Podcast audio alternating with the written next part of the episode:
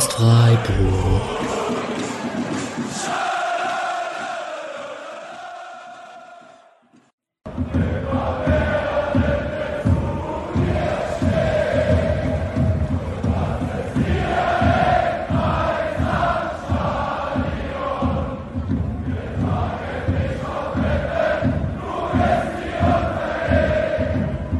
Dann hallo und herzlich willkommen zur 214. Folge des Podcast Freiburg.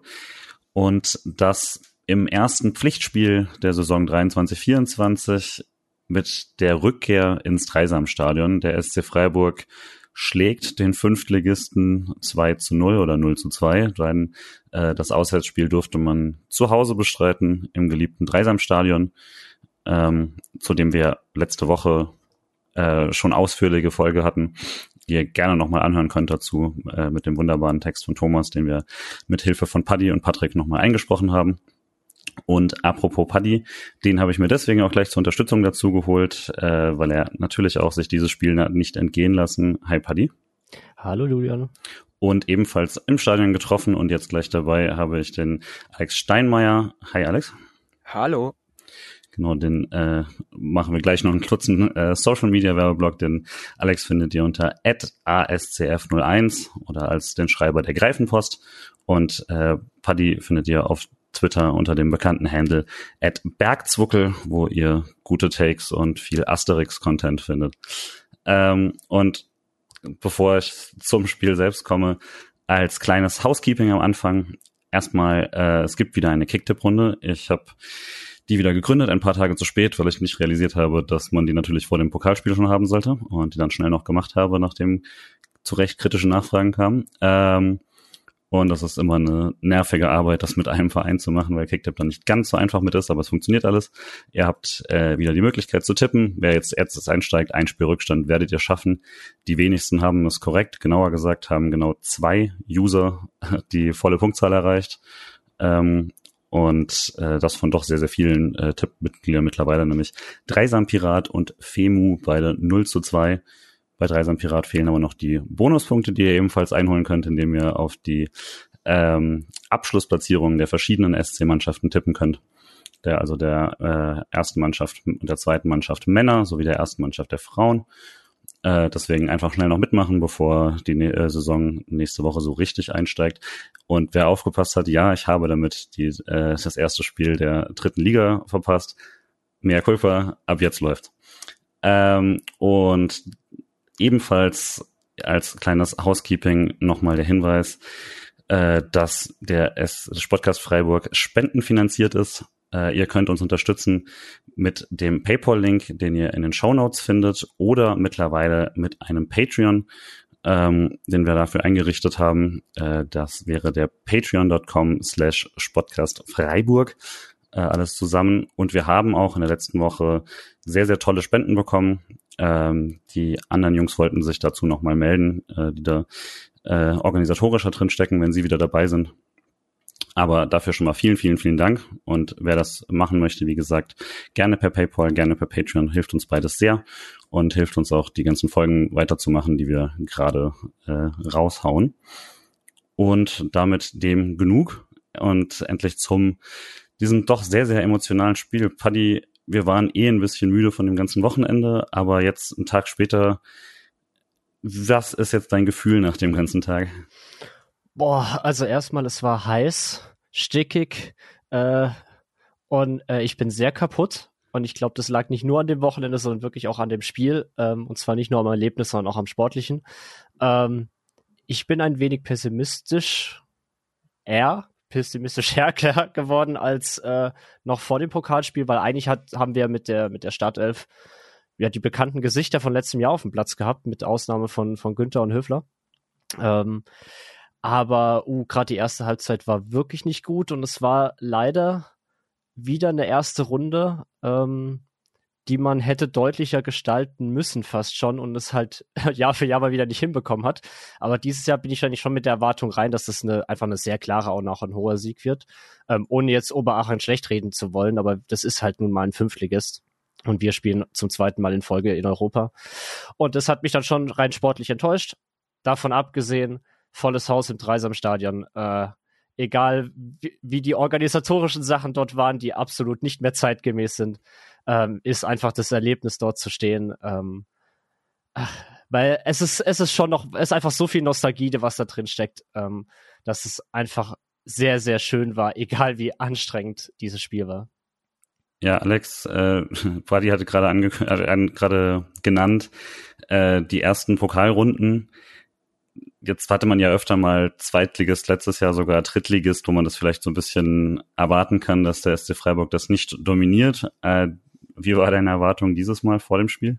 Naja, man könnte sagen, dass der SC sich in der ersten Runde schwer tut, hat mehr Tradition als, naja, ihr wisst schon.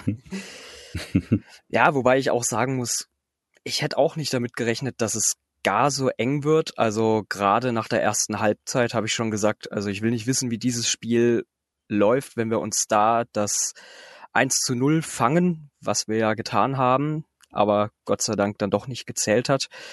Ähm, also insgesamt war ich schon auch eher negativ überrascht, dass es ein doch so enges Spiel geworden ist, wobei man halt auch äh, Oberachern absolut zugutehalten muss. Man hat schon gemerkt, dass es für viele echtes Spiel des Lebens war. Haben ja auch einige mit SC-Vergangenheit darunter, die den Verein und das Stadion immer noch im Herzen tragen. Und ich finde, das hat man schon gemerkt, dass da äh, bei Oberachern auf jeden Fall noch so ein paar extra Prozentpunkte an Motivation und Kraft da gewesen sind. Wobei ja gut, Kraft am Ende vielleicht nicht mehr so ganz, aber hat man schon gemerkt, finde ich. Da, ja, das will ich auch noch mal kurz unterstreichen, äh, falls es vielleicht zu negativ äh, und zu despektierlich Oberachern gegenüber rüberkam. Gerade was sie in der ersten Halbzeit auch verteidigt haben, ähm, wie strukturiert sie wirklich als Fünftligist agiert haben und auch wirklich wie wie viel Bock die hatten und wie viel hat ihnen wirklich den Spaß angemerkt, ähm, auf diesem Rasen zu stehen. Und das muss man einfach neidlos auch anerkennen. Trotzdem muss es natürlich ein Bundesligist besser machen gegen so eine Mannschaft. Aber mich würde mal interessieren, also wie ging's euch? Mir ging's so, dass ich, äh, als ich den Weg von der Straßenbahn zum Stadion gelaufen bin, also mir ging's so, dass es mir nicht wirklich vorkam, als wär's dreieinhalb Jahre her gewesen, dass das letzte Mal mit voller Hütte war. Ich meine, gut, wir hatten ja noch die äh, Corona-Spiele mit Teilzulassung, aber die sind jetzt auch schon wieder bald zwei Jahre her. Also mir persönlich ging's so, dass ich mir gedacht habe, es kommt mir fast vor, als wäre es gestern gewesen. Wie ging es denn euch? Voll, also mir tatsächlich sehr ähnlich. Äh, ich dachte auch, dass es, dass es irgendwie das, der Weg nochmal überraschender oder sowas ist, wenn so viele Leute da sind. Das ist es auch irgendwie. Es war krass mal wieder quasi die Straße voll zu haben, wie halt früher und so. Aber es war dann auch sehr, sehr schnell sehr normal quasi, äh, von an der Dreisam entlang gehen zu Nord und so. Das musste ich mich, weiß ich, fast mal dran erinnern, dass das nicht mehr der normale Stadionweg ist für äh, die vollen Spiele.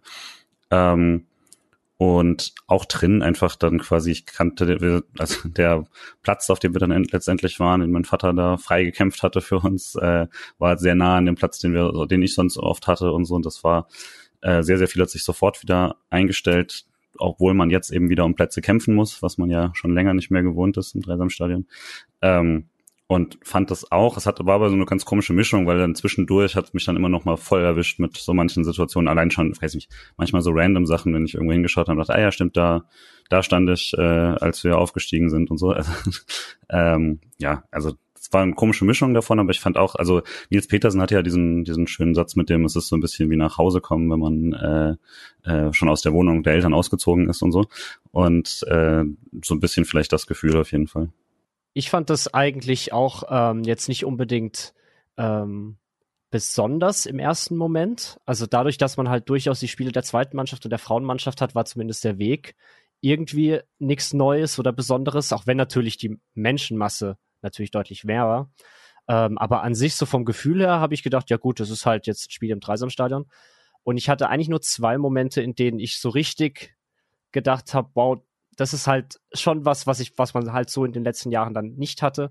Und das war wirklich beim Spielbeginn. Äh, das wirklich das Fahnenmeer, äh, das war einfach sehr, sehr schön. Man hatte natürlich auch schon schöne Choreos, gerade ähm, beispielsweise beim Spiel der zweiten Mannschaft gegen 1860 oder auch beim Frauen-Weihnachtsspiel äh, äh, letztes Jahr gegen Duisburg. Ähm, aber trotzdem ist natürlich nochmal eine andere Atmosphäre, wenn das Stadion bis auf den letzten Platz voll ist, man zwei, fast schon gefühlt dreireihig stehen muss. Ähm, und das ist dann wirklich sehr Ähm, das war dann sehr emotional dann für mich im ersten Moment. Ähm, während des Spiels hat dann, gab es dann viele Dinge, also gerade Getränkesituationen oder auch einfach schlicht die Hitze und die stickige Luft, die wirklich teilweise unerträglich war, wo ich auch mal kurz unter die Tribüne musste, weil ich nicht mehr konnte, schlicht. Ähm, und wirklich kurz vorm Umkippen war. Ähm, das habe ich dann nicht vermisst. Und da gab es dann wirklich so Sachen, Einlass, Gastro, wo man denkt, okay, da hat das neue Stadion zumindest in der Hinsicht schon deutliche Vorteile. Ähm, ja, und dann wurde es für mich dann wirklich nochmal emotional, als dann zum Schluss das äh, Dreisam-Stadion-Lied für, äh, für uns immer vorn quasi, unsere alte Vereinshymne, ja, ähm, angestimmt wurde von den Fans. Und auch wenn jetzt man gemerkt hat, dass nicht alle Fans textsicher äh, sind und das dann zum Schluss nur in der Wiederholung vom Refrain endete, war das dann, das war wirklich der emotionale Moment, der mich komplett gecatcht hat ähm, und den ich, wo ich gedacht habe, boah, sowas vermisse ich einfach und das ist halt das, was man, ich, ja, was man halt nicht mehr hat normalerweise. Trotzdem den ganz großen Abschied vom Stadion, den hatte ich damals gegen Augsburg und das war dann gestern schon ein bisschen Stück weit normaler. Ja, mit dem Abschied äh, ging mir genauso. Ich denke, das ist auch ganz wichtig, dass man, wenn man sich einmal offiziell verabschiedet hat, dass man dann nicht auch wieder anfängt, äh, sich, was weiß ich, zehnmal zu verabschieden, denn dann verliert es auch nochmal an Glanz und Besonderheit, finde ich. Also ähm, ging mir auch so, dass das Augsburg-Spiel in meinem Herzen immer noch als der große Abschied äh, fest verankert ist. Jedenfalls habe ich mir ein paar Mal wirklich gedacht, es ist am neuen Stadion, äh, es ist am neuen Stadion echt nicht alles so schlecht, wie es gerne mal gemacht wird. Also gerade auch wenn ich da an den Einlass zurückdenke, also das war auf Nord in der prallen Sonne eine Stunde, das war wirklich kein Vergnügen. Ähm, war ich dann auch ganz froh, als es reingegangen ist. Und ja, auch Thema Catering, gut, da will ich jetzt äh, nicht wirklich ich denke mal, da gibt es in beiden Stadien wahrscheinlich äh, immer noch einiges an Verbesserungspotenzial. Aber ich habe mir echt ein paar Mal gedacht, ähm, man sagt ja gerne mal im neuen Stadion, äh, kommt dann gerne mal so ein bisschen Dreisamstadion-Polemik, so nach dem Motto, ach Mensch, im Dreisamstadion war es doch nicht so schlimm. Habe ich mir zumindest gestern ein paar Mal gedacht, naja, ein paar Punkte gibt's, die mir vielleicht doch im neuen Stadion mittlerweile ein klein bisschen besser gefallen. Ja, also ich wollte noch sagen, dass mein so leichtes, ja, manches das Normalgefühl war auch mehr so auf den, ähm, den Anfang bezogen, vieles. Ich fand auch einerseits ähm, auf jeden Fall das Ende und das hat, war auch nochmal von der Szene, da fand ich extrem gut gemacht, dass man da ähm, das für uns immer vorn nochmal da angestimmt hat, mehrfach auch, weil es beim ersten Mal nicht so 100% geklappt hat, dann nochmal mit dieser Rede, die ich leider wieder nur bruchstückhaft verstanden habe, was aber äh, auch schon relativ tra traditionsreich ist. Ähm, und ja, ähm, auch mit eben bekannten Gesichtern, die das dann nochmal angestimmt haben und so, das war schon ziemlich cool. Ähm, ich hatte auch tatsächlich da, aber also das war schon mein Gänsehautmoment auf jeden Fall nochmal dieses äh, für uns immer vorn, gerade auch, weil ich äh, bei dem Augsburg-Spiel nicht dabei war. Äh, und für mich dann das nochmal mit allen SC-Fans zu sehen, war schon sehr, sehr besonders, sehr emotional und mir hat es sehr, sehr gut getan.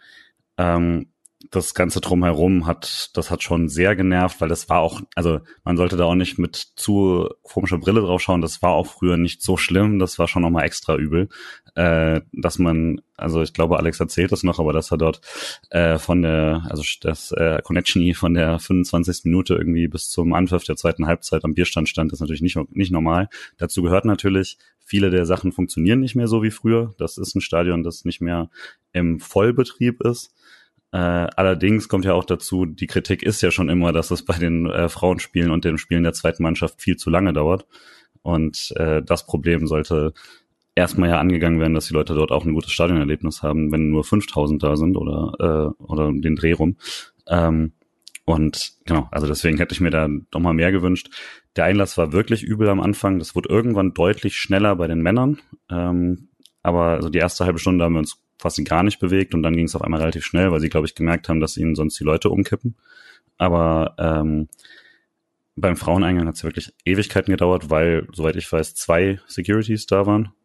Und das ist natürlich dann brutal zu wenig. Äh, und hätte ich mir dann schon auch gewünscht, auch wenn ja schon vorher gesagt wurde, man soll mit Geduld mitbringen und so, aber das ist dann auch mit Geduld ist eine äh, teilweise knappe Stunde oder was da Leute gebraucht haben, bis sie drin waren, nicht mehr okay. Ja, das war ja auch äh, dennoch wurde das ja vom Verein auch im Voraus so gesagt, man möge doch bitte ein bisschen Nachsicht haben, wenn manche Abläufe einfach nicht mehr so ganz äh, klappen nach diesen dreieinhalb Jahren, die es jetzt keine Vollauslastung mehr gab. Ich meine auch, dass es wirklich ein Thema war mit der Osttribüne, wie man die wieder ertüchtigt bekommt, weil die ja jetzt, ähm, also die Osttribüne ist ja die, die glaube ich bis auf das Drittligaspiel gegen Wien Wiesbaden äh, seit zwei Jahren kein einziges Mal mehr zum Einsatz gekommen ist. Ähm, steht Gott sei Dank immer noch. Aber äh, trotzdem fand ich's ähm, also Stadion hin oder her, ich schätze mal, äh, da wird es doch immer noch Ablaufpläne geben, gerade auch mit der Einlasssituation. Also ähm, da fand ich es dann doch ein bisschen negativ überraschend, wie sehr es dann doch daran gehakt hat. Ähm, da du gerade von der Osttribüne, die kurz angesprochen hast, die verwaist war die letzten Jahre jetzt, äh, meine Eltern hatten Sitzplätze auf Ost und waren äh, sehr begeistert, in Anführungsstrichen, über die Gastro, äh, weil dort wirklich alle Stände auf beiden Etagen ähm, offen waren. Und dort gab es quasi überhaupt gar keine Probleme mit langem Anstehen oder so. Das war alles total im Soll. Ähm, und ja, also zumindest, das war wohl, äh, ich sag mal, da hat die Nordtribüne auf jeden Fall heftiger erwischt gehabt. Ich weiß jetzt nicht, wie es bei den anderen beiden war, aber zumindest auf Ost war es wohl wirklich den Umständen entsprechend in Ordnung. Ja, kann man ja daraus vielleicht lernen, aber naja, der Effekt hat schon ein paar Mal nicht so geklappt. Und deshalb haben wir einmal bei der lieben Laura nachgefragt, wie denn ihre Erfahrung da so gestern war.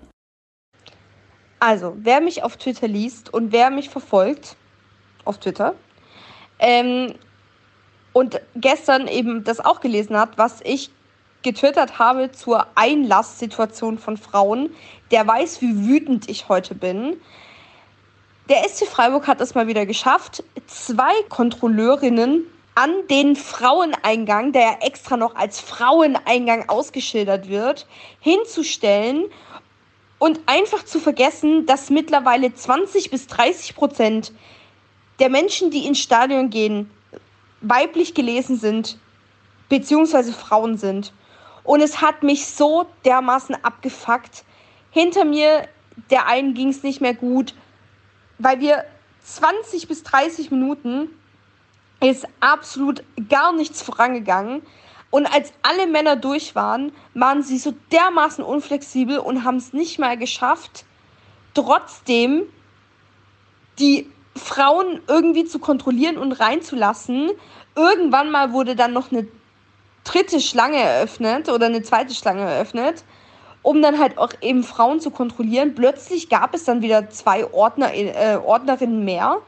Niemand weiß, wo die hergekommen sind, aber was ist da eigentlich passiert? Es war heiß, es war stickig und man hat nichts aus der Situation irgendwie gelernt und dass es überhaupt noch einen Fraueneingang gibt. Einen separaten Eingang, wo nur Frauen rein dürfen. Ja, ich wiederhole mich. Das ist aber das Dümmste, was ich jemals gesehen habe. Und ich erwarte sowas nicht beim SC Freiburg, wo ja schon immer einfach sehr, sehr viele Frauen hingegangen sind. Und das gestern war schon wieder die absolute Höhe an allem, was ich beim SC Freiburg jemals erlebt habe und bekommt das einfach in den Griff. Es ist scheiße, es macht keinen Spaß. Vor allem, wenn dann irgendwie alle Männer drin sind, du deine Gruppe verlierst, du nicht weißt, wo du hin sollst und alles Mögliche und du so behandelt wirst, als wärst du dann in dem Moment halt einfach eigentlich nicht erwünscht, weil so kam der Eindruck einfach bei mir persönlich an. Die haben keinen Bock, dass Frauen ins Stadion gehen, weil sonst würden sie alles daran setzen, dass die Situation besser wird, als sie aktuell ist. Und die gleiche Situation hatten wir schon mal, als der die äh, aktive Fanszene dazu aufgerufen hat, das Spiel in Leipzig zu, äh, zu boykottieren und stattdessen zu U23 zu gehen gegen 1860 München. Und da gab, da war genau die gleiche Situation. Leute sind teilweise eine halbe, dreiviertel Stunde nach Anpfiff nicht ins Stadion reingekommen, weil einfach zu viel los war. Und das ist einfach nicht cool. Und es ist schade, dass der SC nichts daraus gelernt hat und ich hoffe, er tut's irgendwann. Sonst muss man das auch einfach nochmal und immer wieder und immer wieder ansprechen und dann halt auch einfach bei den richtigen Leuten. Pöbelaura, aus Ende. PS, macht es doch einfach wie im neuen Stadion, stellt an jeden Eingang ein Mann, eine Frau, die können dann kontrollieren, dann hat sich die Sache erledigt. Und jetzt wirklich, Pöbelaura, Ende aus, stay hydrated, hab euch lieb. Dankeschön an Laura. Und um das Ganze abzuschließen, würde ich hier nochmal unseren Kreisliga-Alex zu Wort kommen lassen, der auch mit uns im Stadion war. Und hier erstmal was reinschneiden, was er zum Drumherum und dem Organisatorischen und allem zu sagen hatte. So, hallo zusammen. Jetzt hört ihr von mir die Sprachnachricht, wahrscheinlich von Julian gerade angekündigt. Ähm, eingesprochen als Sprachnachricht ähm, vom Handy. Ich hoffe, die Qualität ist nicht allzu schlecht und man kann mich gut verstehen. Ähm, mir war es trotzdem wichtig, bei der, zu, der, zu dem Spiel und dem ganzen Erlebnis gestern im Dreisamstadion ähm, noch meinen Senf loswerden zu können. Ähm, das war alles sehr emotional, aber auch das Spiel war auch interessant auf seine Art und Weise. Man muss natürlich aber sagen, das Spiel war Nebensache und alles drumherum mit der Anreise dahin und Nostalgie und SC Freiburg für uns immer vor und ähm, unser Platz ist hier im Dreisamstadion und so. Das war schon alles sehr cute. Ähm, genau. Vielen Dank für Julian, Paddy und Alex fürs Aufnehmen. Es war mir leider nicht möglich, jetzt dabei zu sein aufgrund meines Berlin, meiner Rückfahrt nach Berlin. Ähm, genau. Ich wollte noch loswerden. Ich habe eine kleine Liste. Ich versuche mich kurz zu halten. Erstmal super nostalgisch für mich aus Berlin. Ich, war, ich hatte nicht die Möglichkeit, beim Abschied aus dem Dreisamstadion dabei zu sein. Ähm, war auch noch nicht so auf dem neuen Stadion. Für mich ist es tatsächlich noch auch das neue Stadion noch ein bisschen fremd, weil ich war jetzt auch noch keine fünf, sechs Spiele, sondern zwei. Und für mich ist es tatsächlich schön gewesen, da noch ein Spiel zu bekommen. Ähm, und gleichzeitig aber auch den, die anderen alle zu spüren, die jetzt schon so eine Saison Europapark-Stadion oder Mooswald-Stadion ähm, hinter sich haben. Ähm, für mich war das quasi mein Abschied ähm, was man nicht so vermisst hat, und ich wollte eigentlich außerordentlich ranten, jetzt halte ich mich aber hier kurz. Boah, Einlasssituation bei gefühlt 50 Grad in der Sonne ähm, mit sehr kleinen Toren und Ordnern, die also es würde mich schon interessieren. Mussten Sie gut abtasten oder haben Sie lange, haben Sie einfach gründlich geguckt? Oder also warum es so langsam ging und dann plötzlich so schnell? Ich werde etwas nie verstehen können. Ich komme auch noch zum Bierstand, wo die, die dann da drin arbeiten, natürlich die ärmsten Menschen der Welt sind, wenn es nicht schneller geht. Aber ich werde Gastro Alex wird nie verstehen, wie man so fehlplanen kann. Und man kann mir auch keiner erzählen, dass man die Leute nicht bekommt, die sich da hinstellen. Da muss man halt ein bisschen paar Euro mehr zahlen. Und dann kriegt man auch genug Leute. Ähm, das, also glaube ich, hoffentlich sage ich jetzt nichts Falsches. Ähm, genau, das hätte nicht sein müssen. Das äh, ist auch so ein bisschen Verklärung, dass das dann dazugehört zum Reise am Stadion. Hätte ich nicht gebraucht. Ich wäre auch gern eine Stunde früher im Stadion gewesen und wäre da nicht eine Stunde gestanden. Ähm, Bierstand. Ich stand von der 25. Minute, bin ich einmal kurz runter, dachte, jetzt ist der geeignete Zeitpunkt. Das dachten während der Trinkpause wahrscheinlich viele. Und ähm, ja, ich war dann mit Urbu, liebe Grüße gehen raus, zurück zur zweiten Halbzeit wieder da. Also gut 30 bis 40 Minuten am Stand. Die Stimmung da war auch leicht aggressiv bei manchen Leuten und es wird geschubst und gedrängelt. Das braucht man alles nicht. Ähm, naja. Ähm, Dreisamstadion an sich natürlich Kitsch pur. Man hat die Berge im Hintergrund vermisst, man hat das Stadion vermisst. Die Fangesänge, die wirklich dieser leise. Unser Platz ist hier im Dreisamstadion, wo dieser eine Refrain immer wieder in ruhig angestimmt wurde. Da hatte ich kurz Pipi in den Augen. Äh, Stadionsprecher, ich brauche keine Laola, die von, vom Stadionsprecher angezettelt wird. Und ich brauche dann auch keine Pfiffe gegen die Fans, wenn die das nicht mitmachen. Äh, wenn eine Laola von selbst entsteht, macht da, glaube ich, auch jeder mit nach. Aber man, ähm, ich glaube, da ist die Kritik am falschen Platz. Und ähm, ja, man muss auch jetzt nicht, also der SC Freiburg, eigentlich hat Patrick vorhin gut bei uns in der Gruppe gesagt, man muss auch nicht ähm, dem Gegner zujubeln am Anfang, während es ein Wettbewerb ist. Das war am Ende voll cute. Damit war das perfekte i-Tüpfelchen auf eine richtig, richtig schöne Veranstaltung. Wie man den Gegner gefeiert hat und wie die Spieler sich feiern lassen haben. Aber während dem Spiel ist halt trotzdem Wettbewerb und Gegner und man will auch eine Runde weiterkommen. Genau. Ähm, ich hatte trotzdem das eine oder andere Mal einfach Pipi in den Augen.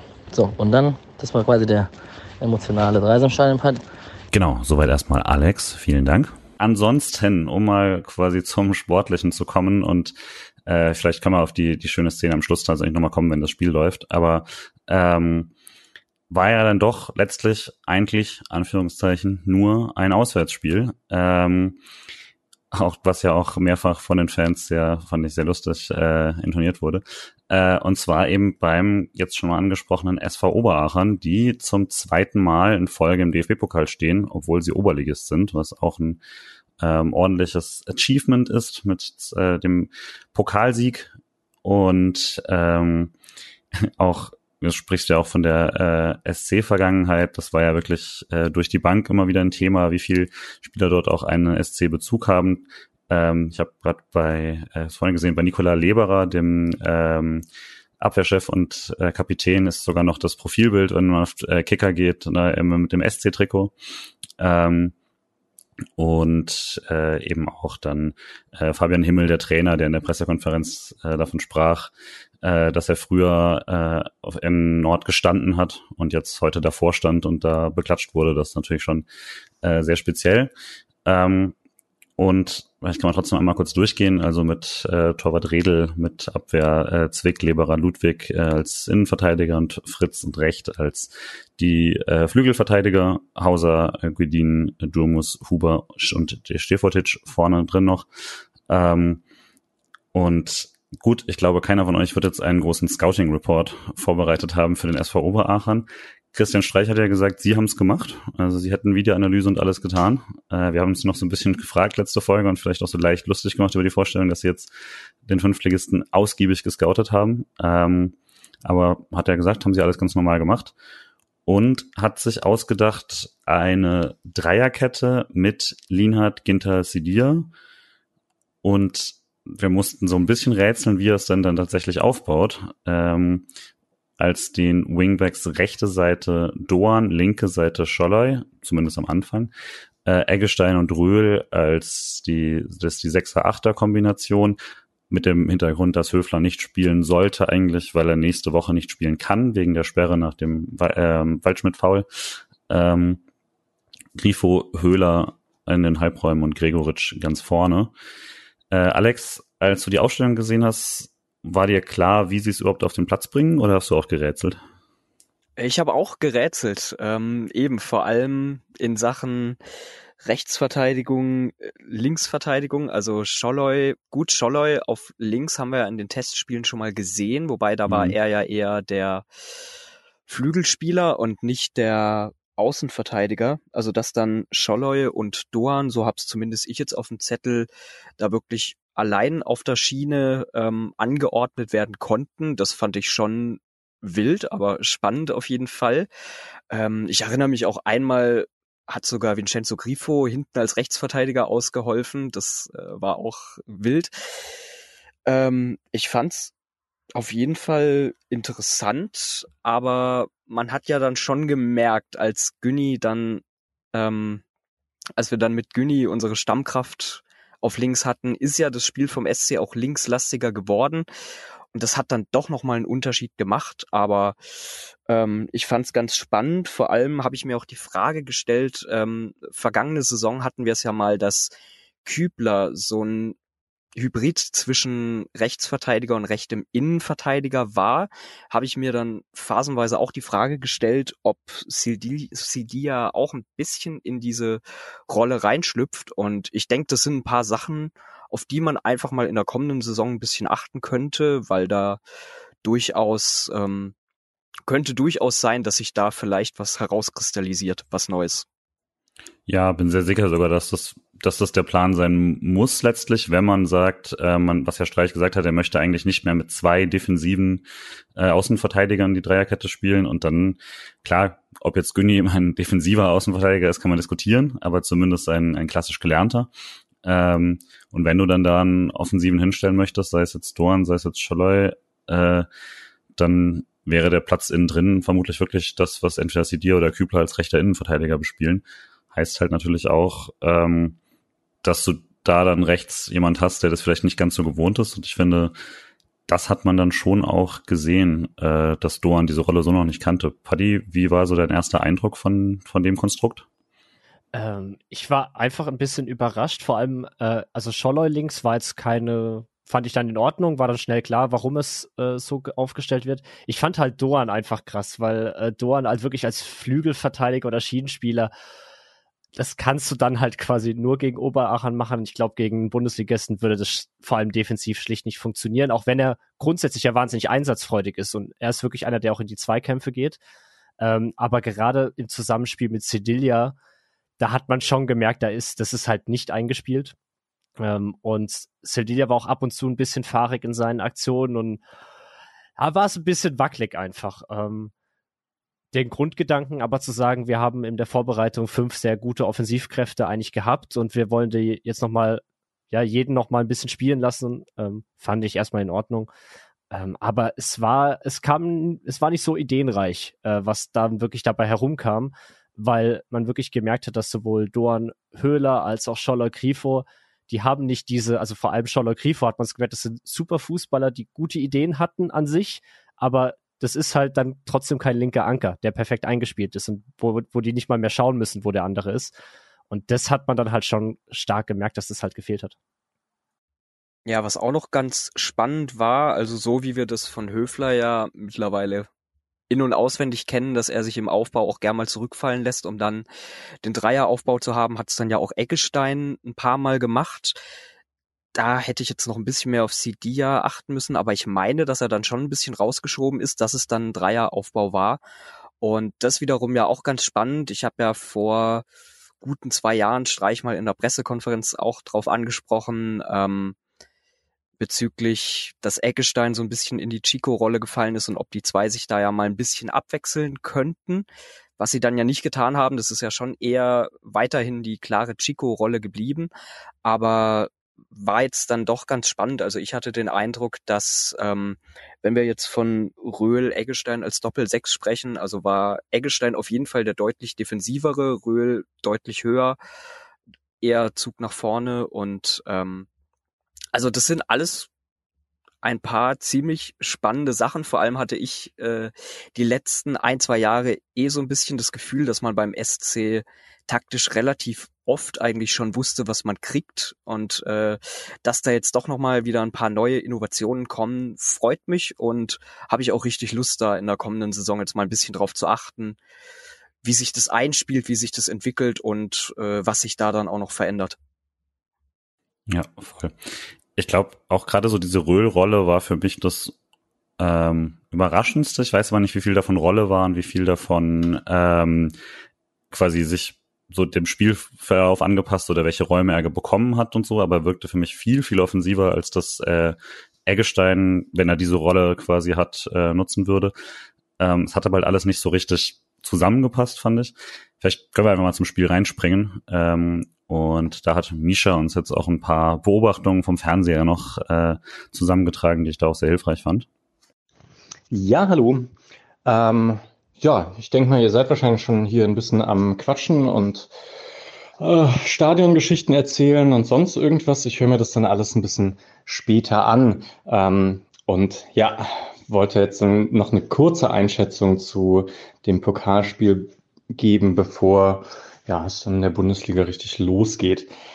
Mm, ich glaube, euch wird es nicht wundern. Ich fand es jetzt auch nicht so toll, äh, dass man gegen einen, ich glaube, es ist ein Fünftligist, ne?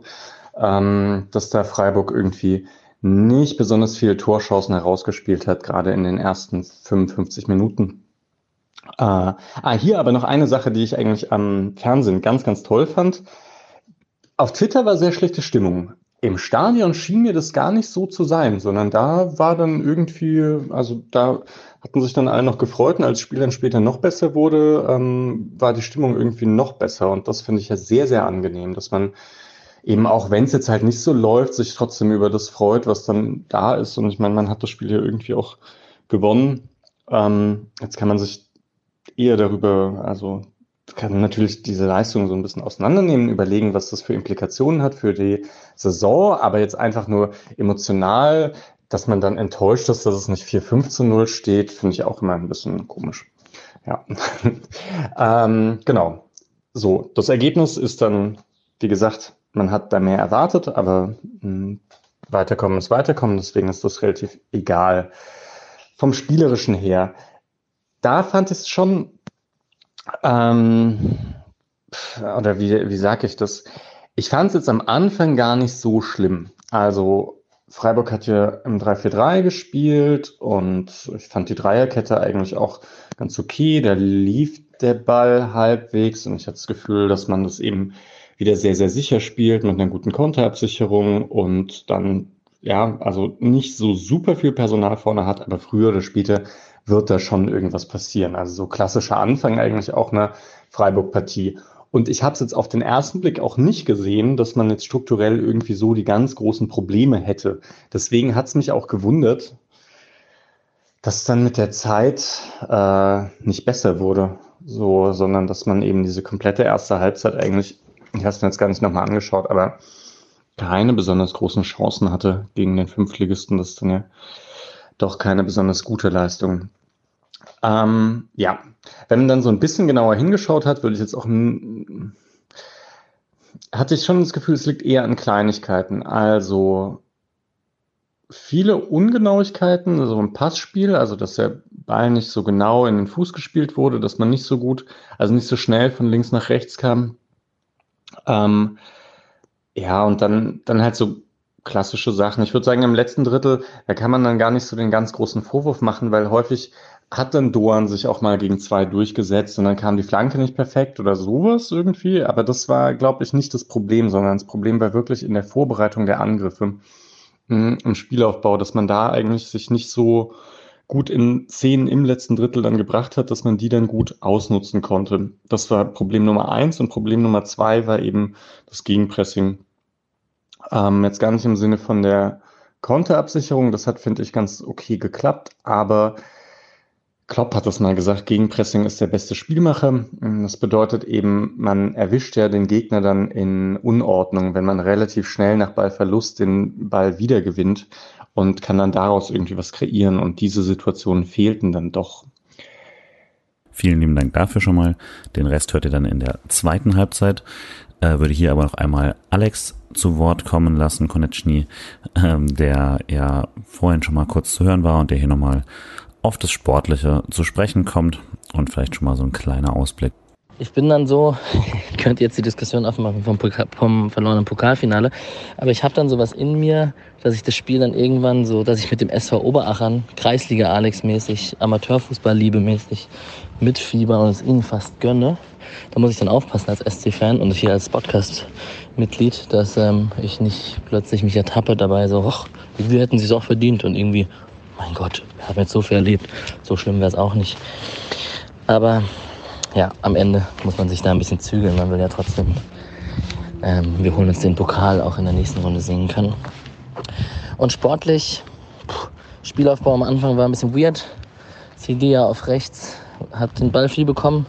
Ist jetzt nicht seine größte Disziplin, dann den Spielaufbau anzukurbeln. Vielleicht muss er das auch aber einfach noch besser lernen. Kann man jetzt sagen, hat der SV Oberachern gut analysiert und dem den Ball gegeben. Weiß ich nicht, ob das so war, aber ähm, das war wild in der Anfangsphase.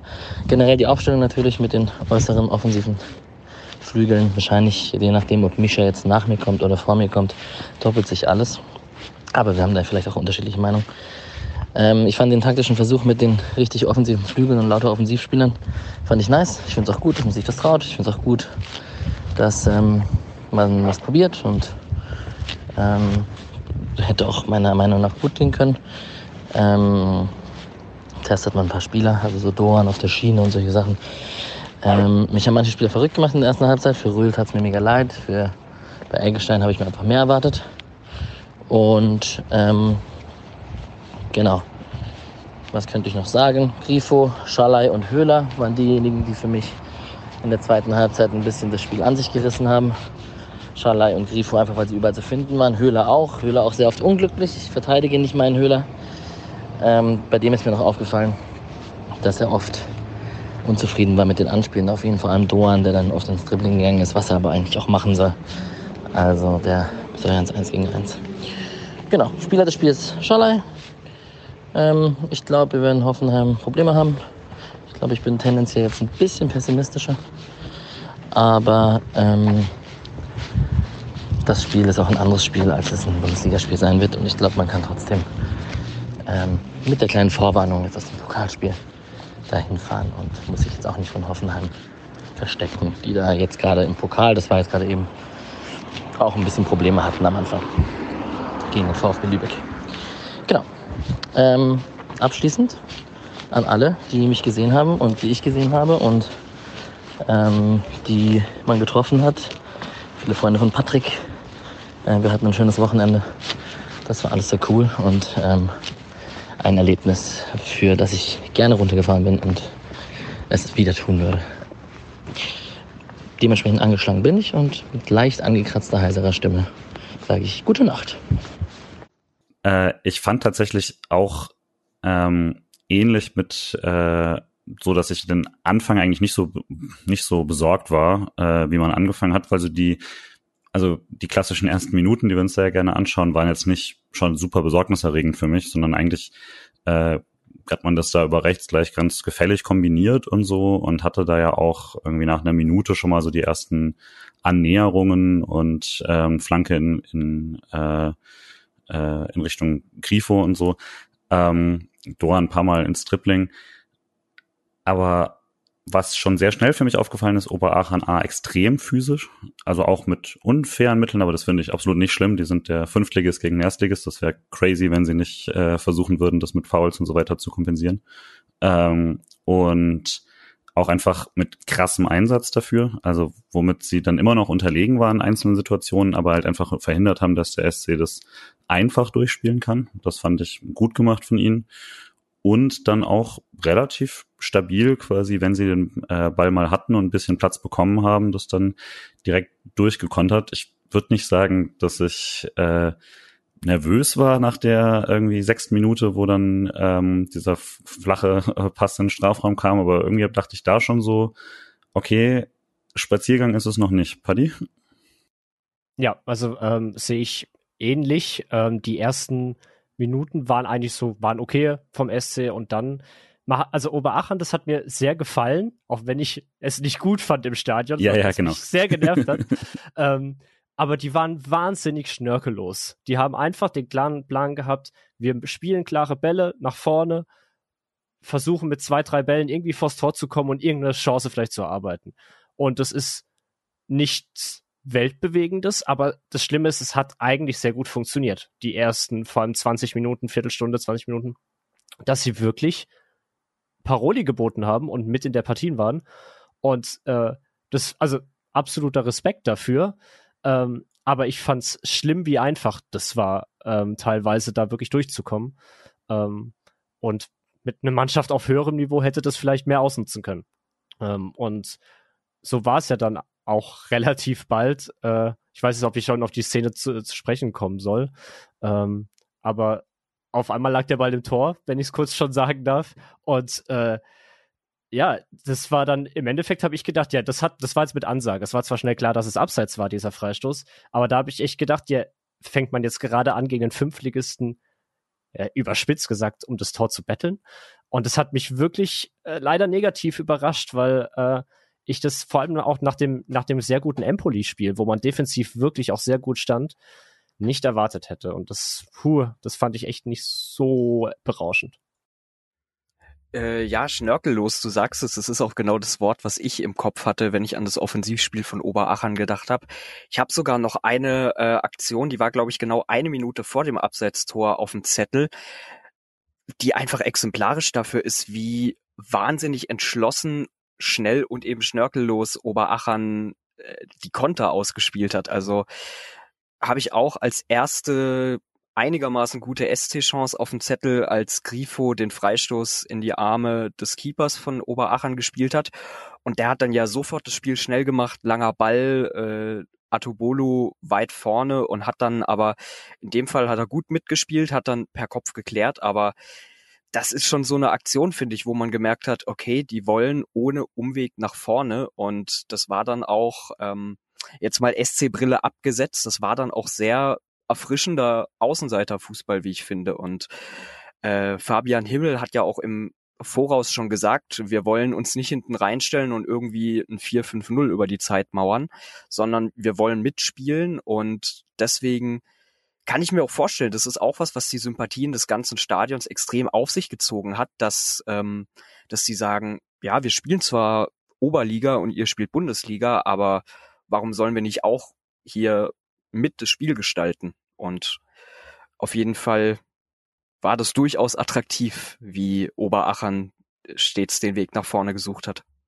Ja, und wir hatten es jetzt ein bisschen von der Aufstellung. Ich finde, nach so 20 Minuten konnte man dann auch ähm, so ein bisschen erstes Fazit quasi ziehen, was so auch so ein bisschen was, was nicht funktioniert hat. Nick neben mir ist fast wahnsinnig geworden öfter, weil er einfach auch überhaupt nicht verstanden hat, was strukturell ähm, die Idee dann war, weil es, also ich glaube auch das Problem, was wir dann auch hatten, ist, äh, Doan hat sehr so gespielt, als ob er sich nicht sicher wäre, ob was er darf, weil er gleichzeitig ja auch irgendwo absichern soll. Sidia wiederum hat ihn extrem abgesichert, war stand immer wieder hinter ihm womit er eigentlich die Absicherung hatte, womit dann der restliche Abwehrverbund aber auch gar nicht mehr so auf einer klassischen äh, Linie stehen konnte, weil dann ist Ginter fast schon zu einem, also fast teilweise haben sie es dann asynchron gemacht, aber es wirkte nicht, als ob das so sein sollte. Es war nicht, wirkte nicht abgesprochen, dass eben dann Sidia quasi zu einem klassischen rechten Verteidiger wird und Ginter nach rechts weiterrückt und so.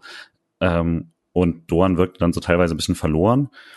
Ähm, auch weil er dann eben nicht in diese Triplings ähm, kommen konnte, wo sie effektiv sind, sondern da, wo Oberachern relativ einfach dann noch einen zweiten dazuschieben konnte, ohne dass äh, sich direkt jemand angeboten hat. Und Röhl, Anführungszeichen, neben ihm ist so weit vorgestoßen, dass dazwischen oft ein Loch war, das vielleicht ein Chico Höfler instinktiv gefüllt hätte oder so. Ähm, aber also das hat nicht so richtig zusammengepasst für mich. Und äh, Schaller, der da drüben sehr bemüht war auf der anderen Seite, hat auch selten mal den Ball ähm, auf seinen Fuß bekommen, um ihn da äh, reinzuflanken, was natürlich dann auch immer das Problem ist, wenn du ihn da äh, auf die Seite packst, wo schon, also wo dann wirklich niemand in der Mannschaft mehr ein Linksfuß ist, wie Nick immer bemerkt hat, außer Dohan auf der rechten Seite, dann äh, hast du natürlich ein paar coole Sachen, die du dort machen kannst, aber paar Grundelemente äh, werden dann auch seltsam. Äh, ganz kurz, nur weil du es gerade schon angesprochen hast, mit den Räumen, die Eggestein da doch nicht so gefüllt hat, wie man es von Höfler gesehen hat.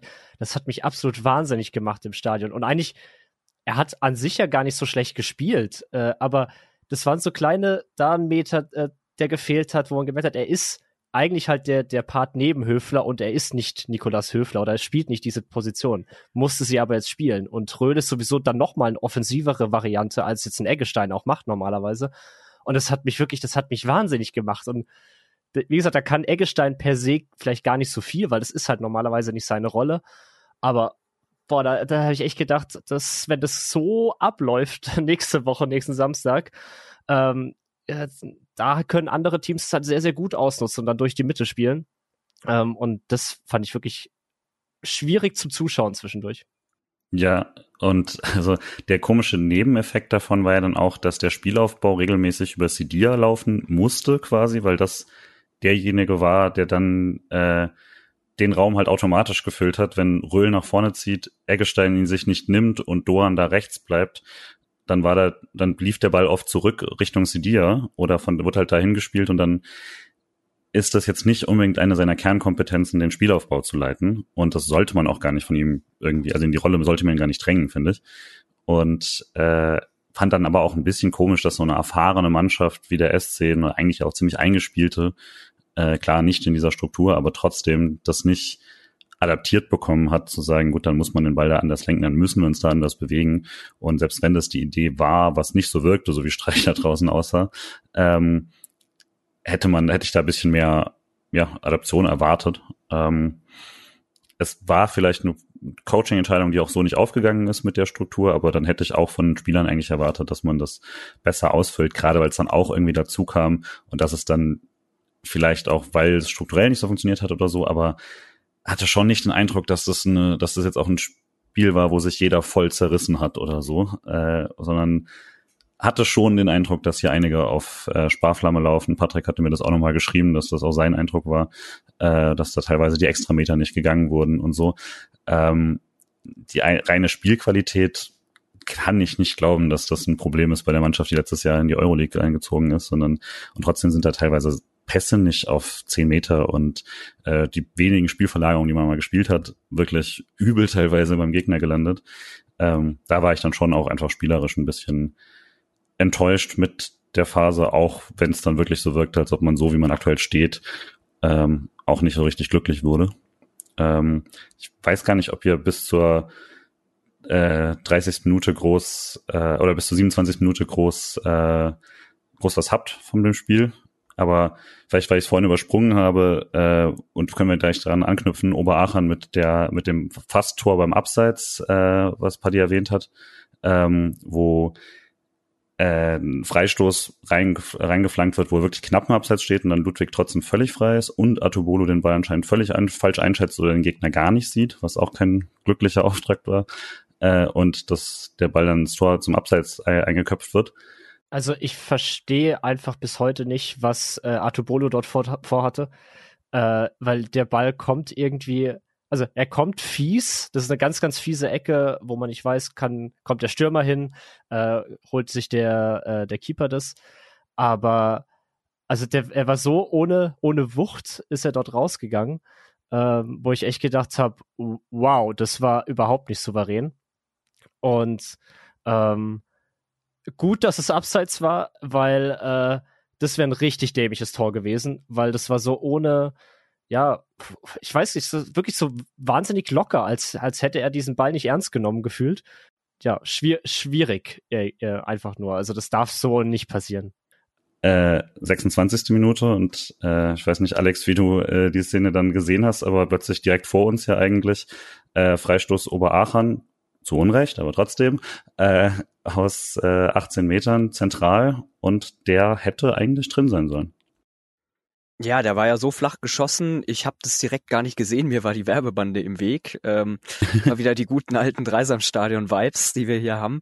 Ähm, hat man dann aber auch gleich gesehen und gehört, dass der Ball zurückgeprallt ist und das war dann wirklich der Zeitpunkt, ab dem ich mir gedacht habe, ja, wir dürfen uns, dürften uns nicht beklagen, wenn wir hier jetzt 0 zu 1 hinten liegen würden.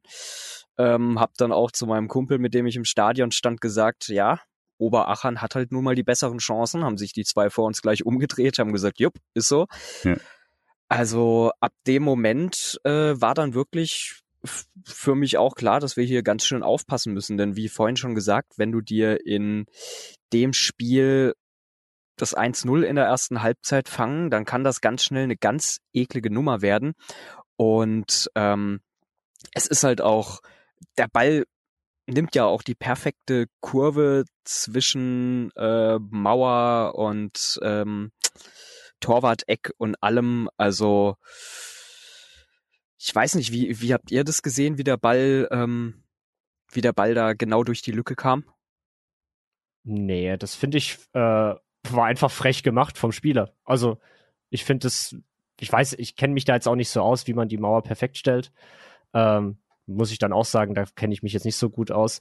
Grundsätzlich das Torwart-Eck war abgedeckt und ähm, ja, pff, im Endeffekt, äh, das war frech gemacht vom Stürmer, den wirklich auf, auf das Eck zu zielen.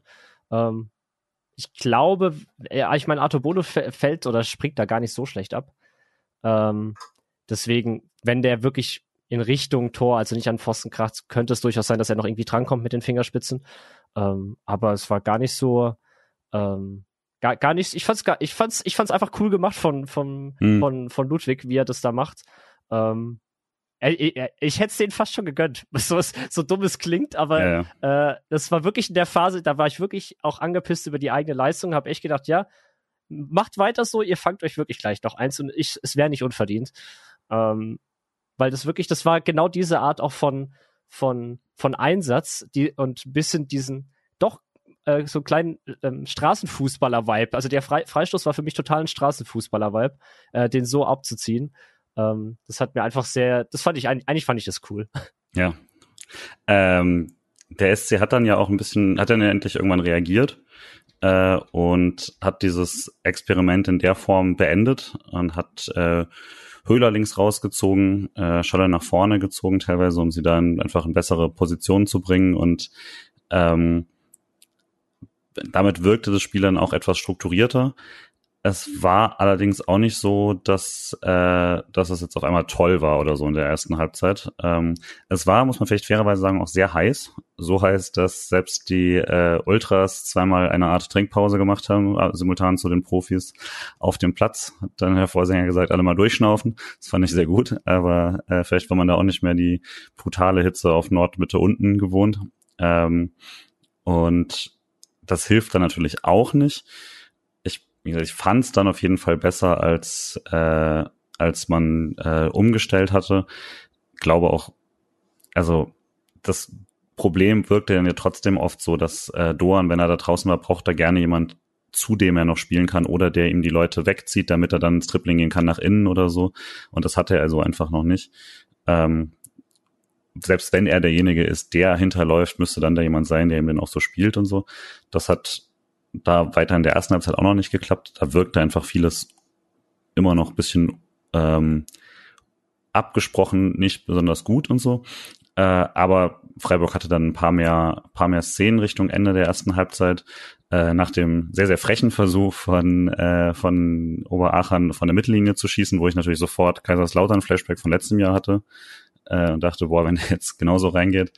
Ähm, war so gegen Ende der ersten Halbzeit, fand ich dann halt. Also da hatte dann äh, Scholler richtig so einen Aufsetzer aufs Tor, der richtig gut war und ähm, und ja, eigentlich eine gute Freistoßsituation, die Grifo wieder nicht angebracht hat und so. Und da hatte ich dann so langsam Eindruck, okay, vielleicht tut die Pause jetzt ganz gut, aber das wirkte ein bisschen stabiler zumindest. Also dazu auch nochmal fand ich auch auffällig, wie oft Noah sehr weit vorne war, was ich grundsätzlich schon mal cool finde, weil Noah Atubolo einfach auch ein so selbstbewusster Typ ist, äh, dem finde ich, ähm, also das passt auch zu dem, wenn der nach vorne rausgeht und auch äh, weit im Feld vorne Präsenz zeigt auch wenn es ja in ein, zwei Situationen, äh, gerade die, die wir am Anfang ja, glaube ich, auch mal hatten, ähm, dann doch ein bisschen so ist, dass man kurz mal Nervenflattern gekriegt hat. Aber da habe ich mich auch gefragt, ob das jetzt nicht auch mittlerweile so ein bisschen ein Freiburg-Torwart-Ding ist. Denn gerade, du sprichst es an, Lautern, Flecki sehr weit vorne. Wahrscheinlich zu, zu weit vorne habe ich mich auch gefragt, ob das einfach mittlerweile so ein Freiburg-Torwart taktisch typisches Ding ist, dass unsere Torhüter auch ziemlich gerne ziemlich weit vorne stehen. Ja, denke auch schon, dass man das wusste zumindest. Aber gut, wenn daraus alle paar Jahre mal ein Sonntagstor fällt, dann ist das, glaube ich, insgesamt verschmerzbar. Wenn es jetzt zweimal in der ersten Runde passiert wäre, wäre hart gewesen. Äh, aber dann, gut, ging zur Halbzeit. Ich glaube, wir haben jetzt keine Megaszenen ausgelassen, sondern es gab einfach nicht so viele. Ähm, Paddy da schon irgendwie plötzlich nervös gewesen, dass da tatsächlich was passieren kann?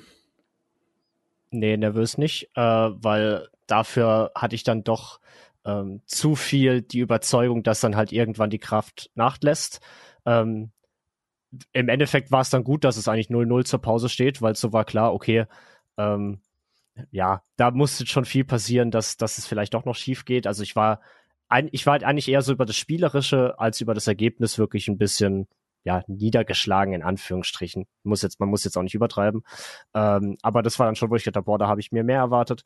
Ähm, aber ansonsten war ich sehr guter Dinge, weil, ja, wie gesagt, das war, irgendwann kommt die Kraftsituation dann einfach zu tragen ähm, bei diesem äh, Ligenunterschied. Und das war ja dann auch einfach so. Und ich habe mir auch gedacht, da wird Streich bestimmt ein, zwei Sachen in der Pause noch sagen ähm, die, äh, also so werden die nicht rauskommen.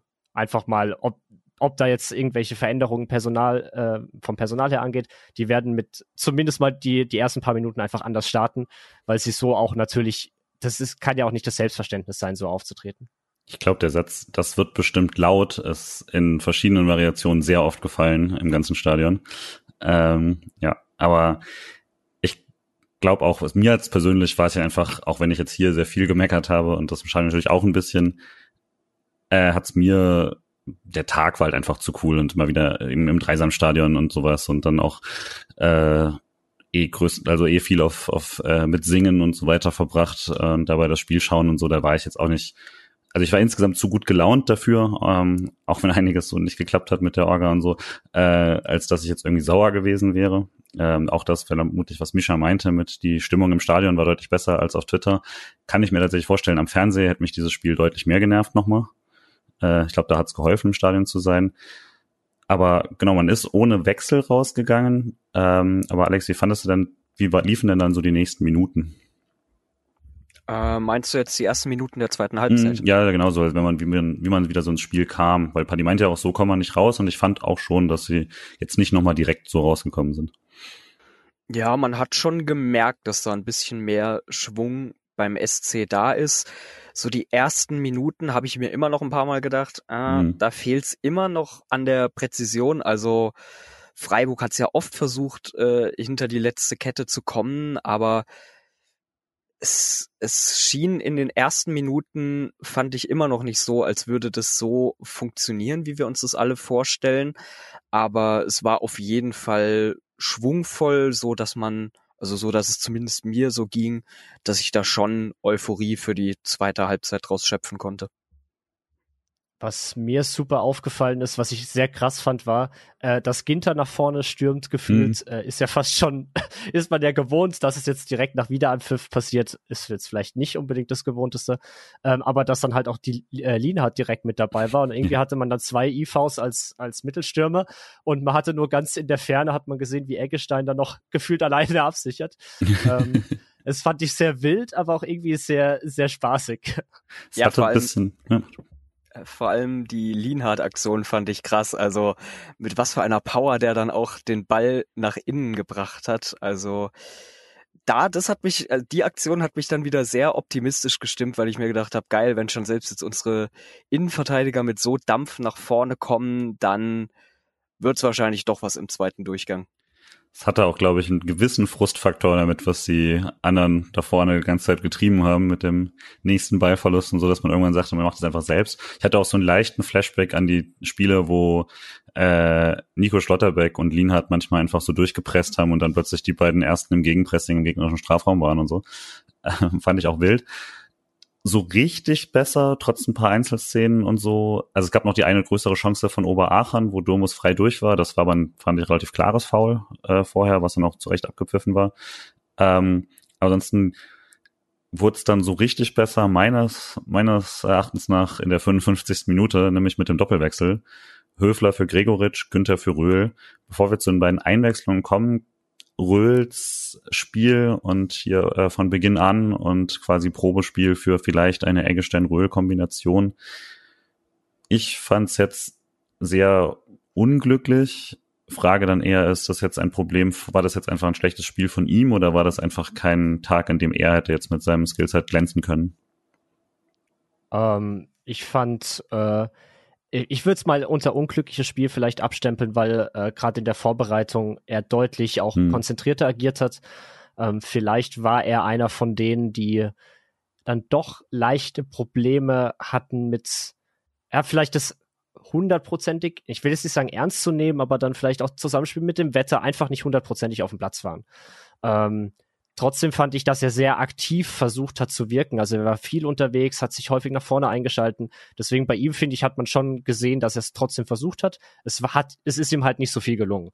Ähm, da fand ich dann zum Beispiel Gregoritsch, der ja aus, auch mhm. rausging, den wir ja quasi gefühlt noch gar nicht erwähnt hatten jetzt in dieser Episode, der war fast nicht existent in diesem Spiel. Und das hat mich eigentlich, das fand ich viel, viel schlimmer, ähm, weil, also gerade in so einem Spiel, wo man denkt, dann hau halt notfalls mal einen Ball rein und äh, er mit seiner Kopfballstärke kann da bestimmt was machen. Das, nicht mal das kam irgendwie zum Tragen. Und da war ich wirklich von, von, von Gregoritsch war ich wirklich enttäuscht, dass da, da muss schon mehr kommen. Ähm, und ja, und dann kommen halt Höfler und Günni rein und man merkt halt schon, die Struktur vom Spiel wird sofort geordneter. Ja. Ja, bei Gregoritsch fand ich auch halt das Problem, wenn du jetzt schon keine tolle Vorbereitung gespielt hast, ist dann irgendwann halt die Frage, ist das ein richtiges Formtief oder wie Nick ja schon mal in den Raum gestellt hat, ist, war sein Peak einfach schon beim SC oder so. Ich bin da immer ein bisschen entspannter. Ich glaube, sowas kann in Wellen laufen und so, aber es wäre jetzt keine tolle Zeit, um ein Formtief zu haben, wenn der SC gerade noch einige Verletzungen hat und der Kader mal aktuell nicht sehr breit ist. Wer weiß, wer noch kommt. Ähm, wäre natürlich schon gut, wenn er ihn jetzt, wenn er nächste Woche da auf Vollgas ist.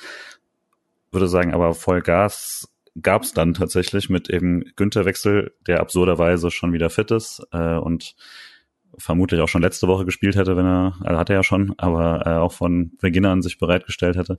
Ähm, und eben Höfler. Und ich fand schon, also der Impact von den beiden war sehr schnell zu sehen, Alex.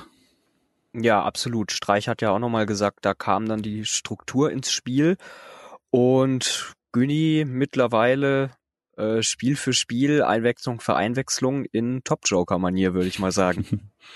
Eine Rolle ist ja frei geworden beim Das FC. stimmt. Aber ich glaube, die will er nicht. Glaube ich auch nicht. Also ich fand es wirklich krass, auch wenn sofort schon vor dem Tor das wirklich das, was wir vorhin gesagt haben, da sind Räume, die nicht benutzt werden und da sind Verlagerungen, die nicht gespielt werden und da ist eine mögliche Überzahlsituation, zu der keiner hinschiebt und so. Ähm, das hat sich sofort gebessert, sobald halt Chico Höfler auf dem Feld war. Mal ganz, also von jetzt mal Günther erstmal abgesehen, ähm, der natürlich da links dann auch einiges an Power mitbringt und so, aber ich fand wirklich von der Struktur her krass und das finde ich dann auch ein bisschen enttäuschend, weil ich weiß ja schon, wie gut Chico Höfler ist. Das heißt, da kriege ich keine Bestätigung mehr, die ich brauche, sondern dann, da habe ich schon gehofft, dass die anderen das zumindest so halbwegs alleine können. Aber zumindest dieses Eggestein-Röhl-Duo wirkte mir noch nicht wie die Antwort, die wir vielleicht nächste Woche brauchen. Äh, auch wenn Röhl ja vielleicht wieder spielen wird und dann weiß ich nicht so richtig, wie man es löst, ob einfach Keitel für Eggestein spielt, der diese Rolle vielleicht etwas natürlicher ausfüllen kann und so. Können wir am Ende nochmal kurz besprechen, aber Freiburg war sofort deutlich besser. Und um diese Lobeshymne äh, nochmal zu unterstreichen, hier auch der zweite Part von Mishas Sprachnachricht, äh, wo ein gewisser Chico Höfler auch eine tragende Rolle spielt, kann ich schon mal verraten.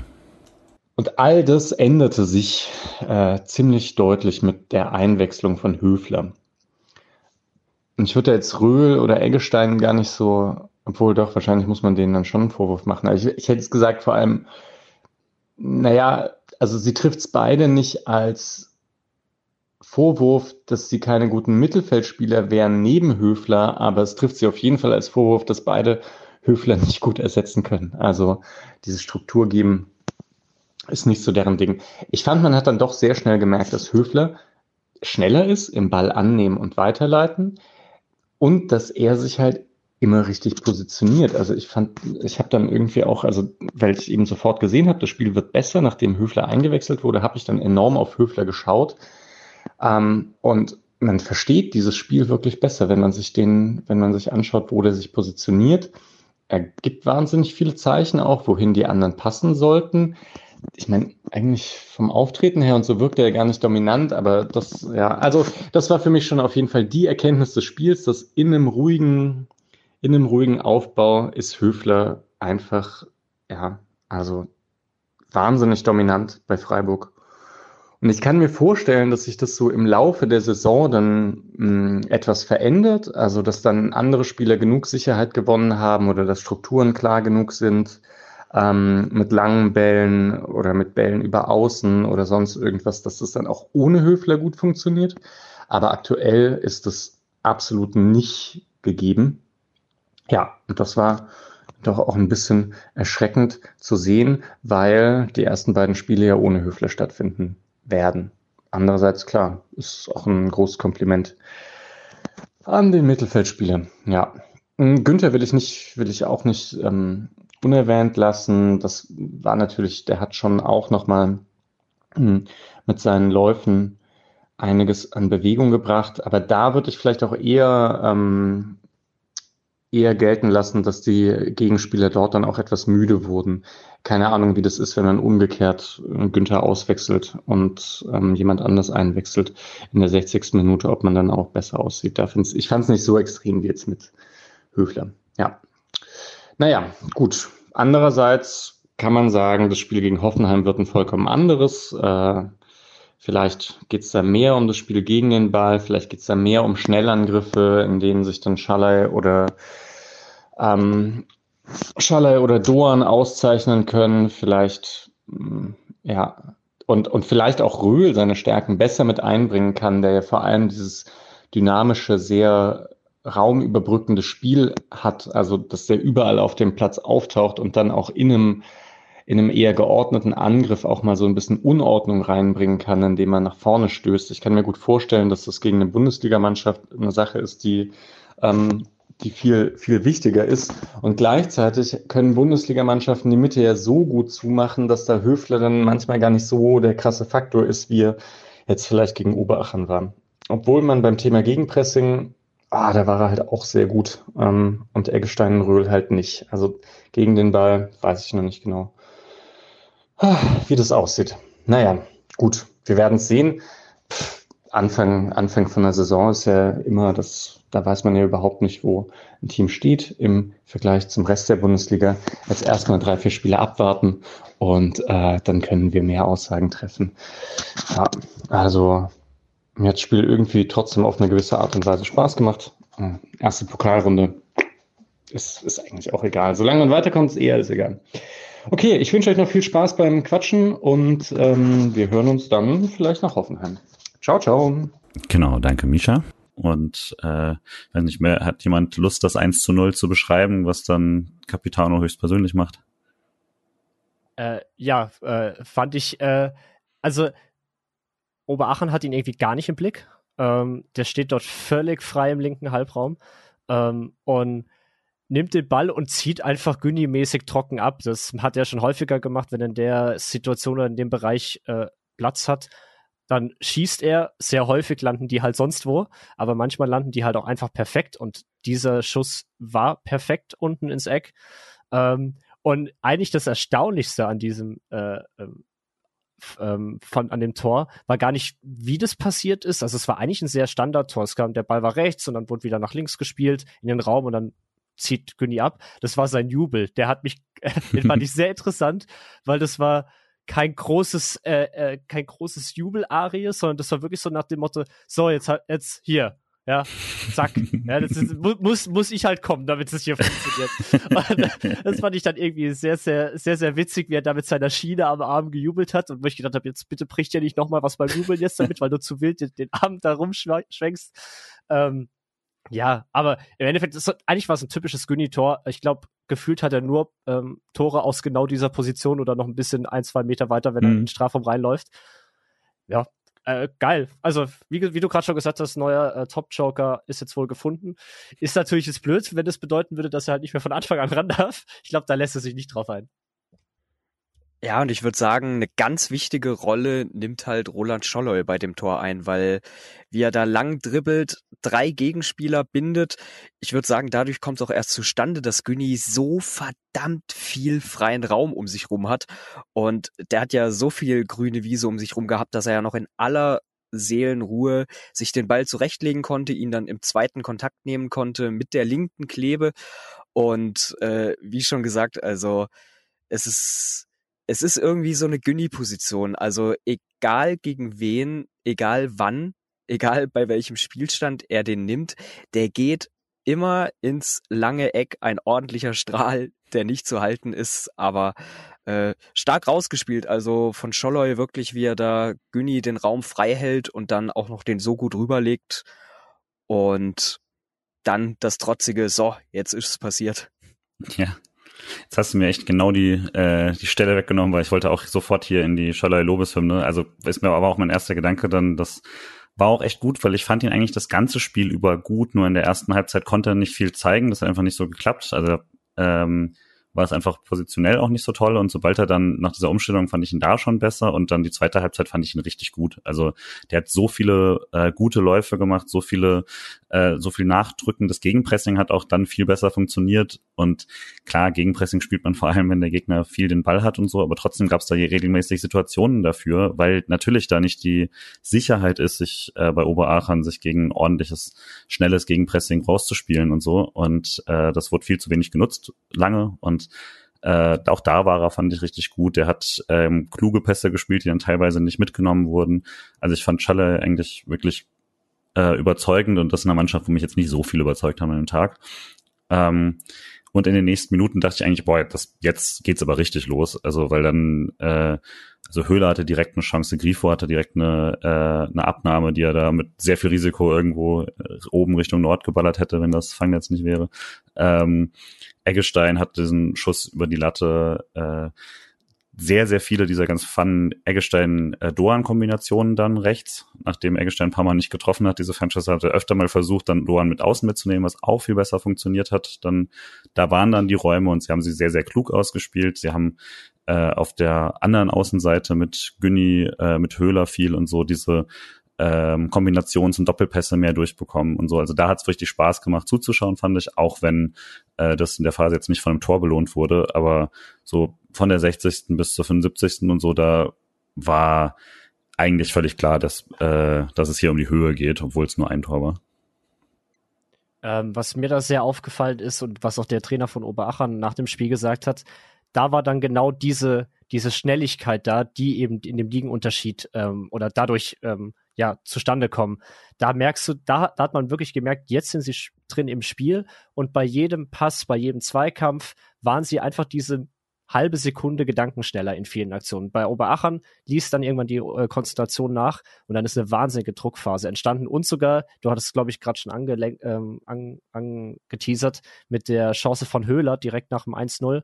Ähm, ich glaube, das war der erste auch, die, der erste gute Standard in dem ganzen Spiel, oh. weil davor man hatte ja, ich glaube zum Schluss hatte man elf oder zwölf Ecken in diesem Spiel. Freistöße hatte man viele und da kam ja auch nichts bei rum. Und das war dann auch, als, als wäre wirklich mit dem 1-0 dann wirklich ein, der, der, der viel beworbene Groschen dann mal gefallen. Und da auch wirklich bei den Standards. Man war einfach auf einmal war man zielstrebig und man hat dann auch, wie Eggestein mit seinen Schüssen, einfach gesagt, so, wir, wir machen es jetzt auch mal trocken und vielleicht eine Stufe einfacher. Ja, das ist ja auch das Ding, gerade von Top-Mannschaften kennt man das ja, ähm, dass die dann, wenn sie das erste Tor haben, dann sofort aufs zweite gehen, um dann das Spiel komplett auf ihre Seite zu kippen. Negativbeispiel, auch im Pokal war es ja gegen ähm, Leipzig so im Halbfinale letzte mhm. Saison. Ähm, die haben ja auch also als der Knoten zum ersten Tor geplatzt war, haben die ja gedrückt wie sonst was aufs zweite und aufs dritte. Ähm, in dem Fall war es dann jetzt, glaube ich, schon doch nochmal dieser, äh, ja, dieser spielerische Unterschied, den du dann von Bundesliga zu Oberliga halt doch hast, dass du dann auch dieses Selbstverständnis für dich, für dich ausmachst, dass du sagst, okay, jetzt, jetzt, wo wir sie mal geknackt haben mit dem 1-0, jetzt drücken wir sofort aufs Zweite, dass wir dann halt auch das Spiel endlich mal nach äh, 60, 70 Minuten, dass wir das Spiel dann auch endlich mal fest in der Hand halten. Ja, voll. Und ähm, es hat dann bis zur 78. gedauert, aber das eigentlich Folgerichtige ist dann irgendwann endlich passiert. Äh, nicht nach irgendwie jetzt einem krass herausgespielten, aber trotzdem finde ich nach einem sehr, sehr gut gemachten Tor vom SC, nachdem man da äh, bisschen anläuft und äh, den Keeper äh, da unter Druck setzt, Rettel, hat der so einen Pass gespielt, das ist unglücklich, den spielt er quasi zwischen zwei, äh, zwischen zwei äh, seiner eigenen Leute und keiner weiß so richtig, für wen er gedacht ist. Und ähm, ich glaube, Höhler läuft ihn vorher an oder so und geht dann am Innenverteidiger vorbei und kommt nicht zum Außenverteidiger und so. Und Höhler ist da, äh, Höfler ist dazwischen und spielt den halt mit dem ersten Kontakt direkt in den Lauf von Scholloy, der auch das sofort sieht und richtig läuft und so. Das fand ich richtig gut, super Ballername und dann hat er ein 1 gegen 1 gegen Torwart und macht das dann auch souverän. Das war cool, das hat mich, das war äh, jetzt nicht irgendwie ähm, herausgespielt mit Ballbesitzfußball oder so, aber es war halt genau das Wachsein ähm, und den Fehler einfach nutzen, den so Mannschaften irgendwann machen werden, äh, wenn sie es versuchen, spielerisch zu lösen, was ja bis dahin auch gut geklappt hat für sie. Ja, und ich finde auch hier muss man nochmal eine Scholloy-Lobeshymne loswerden.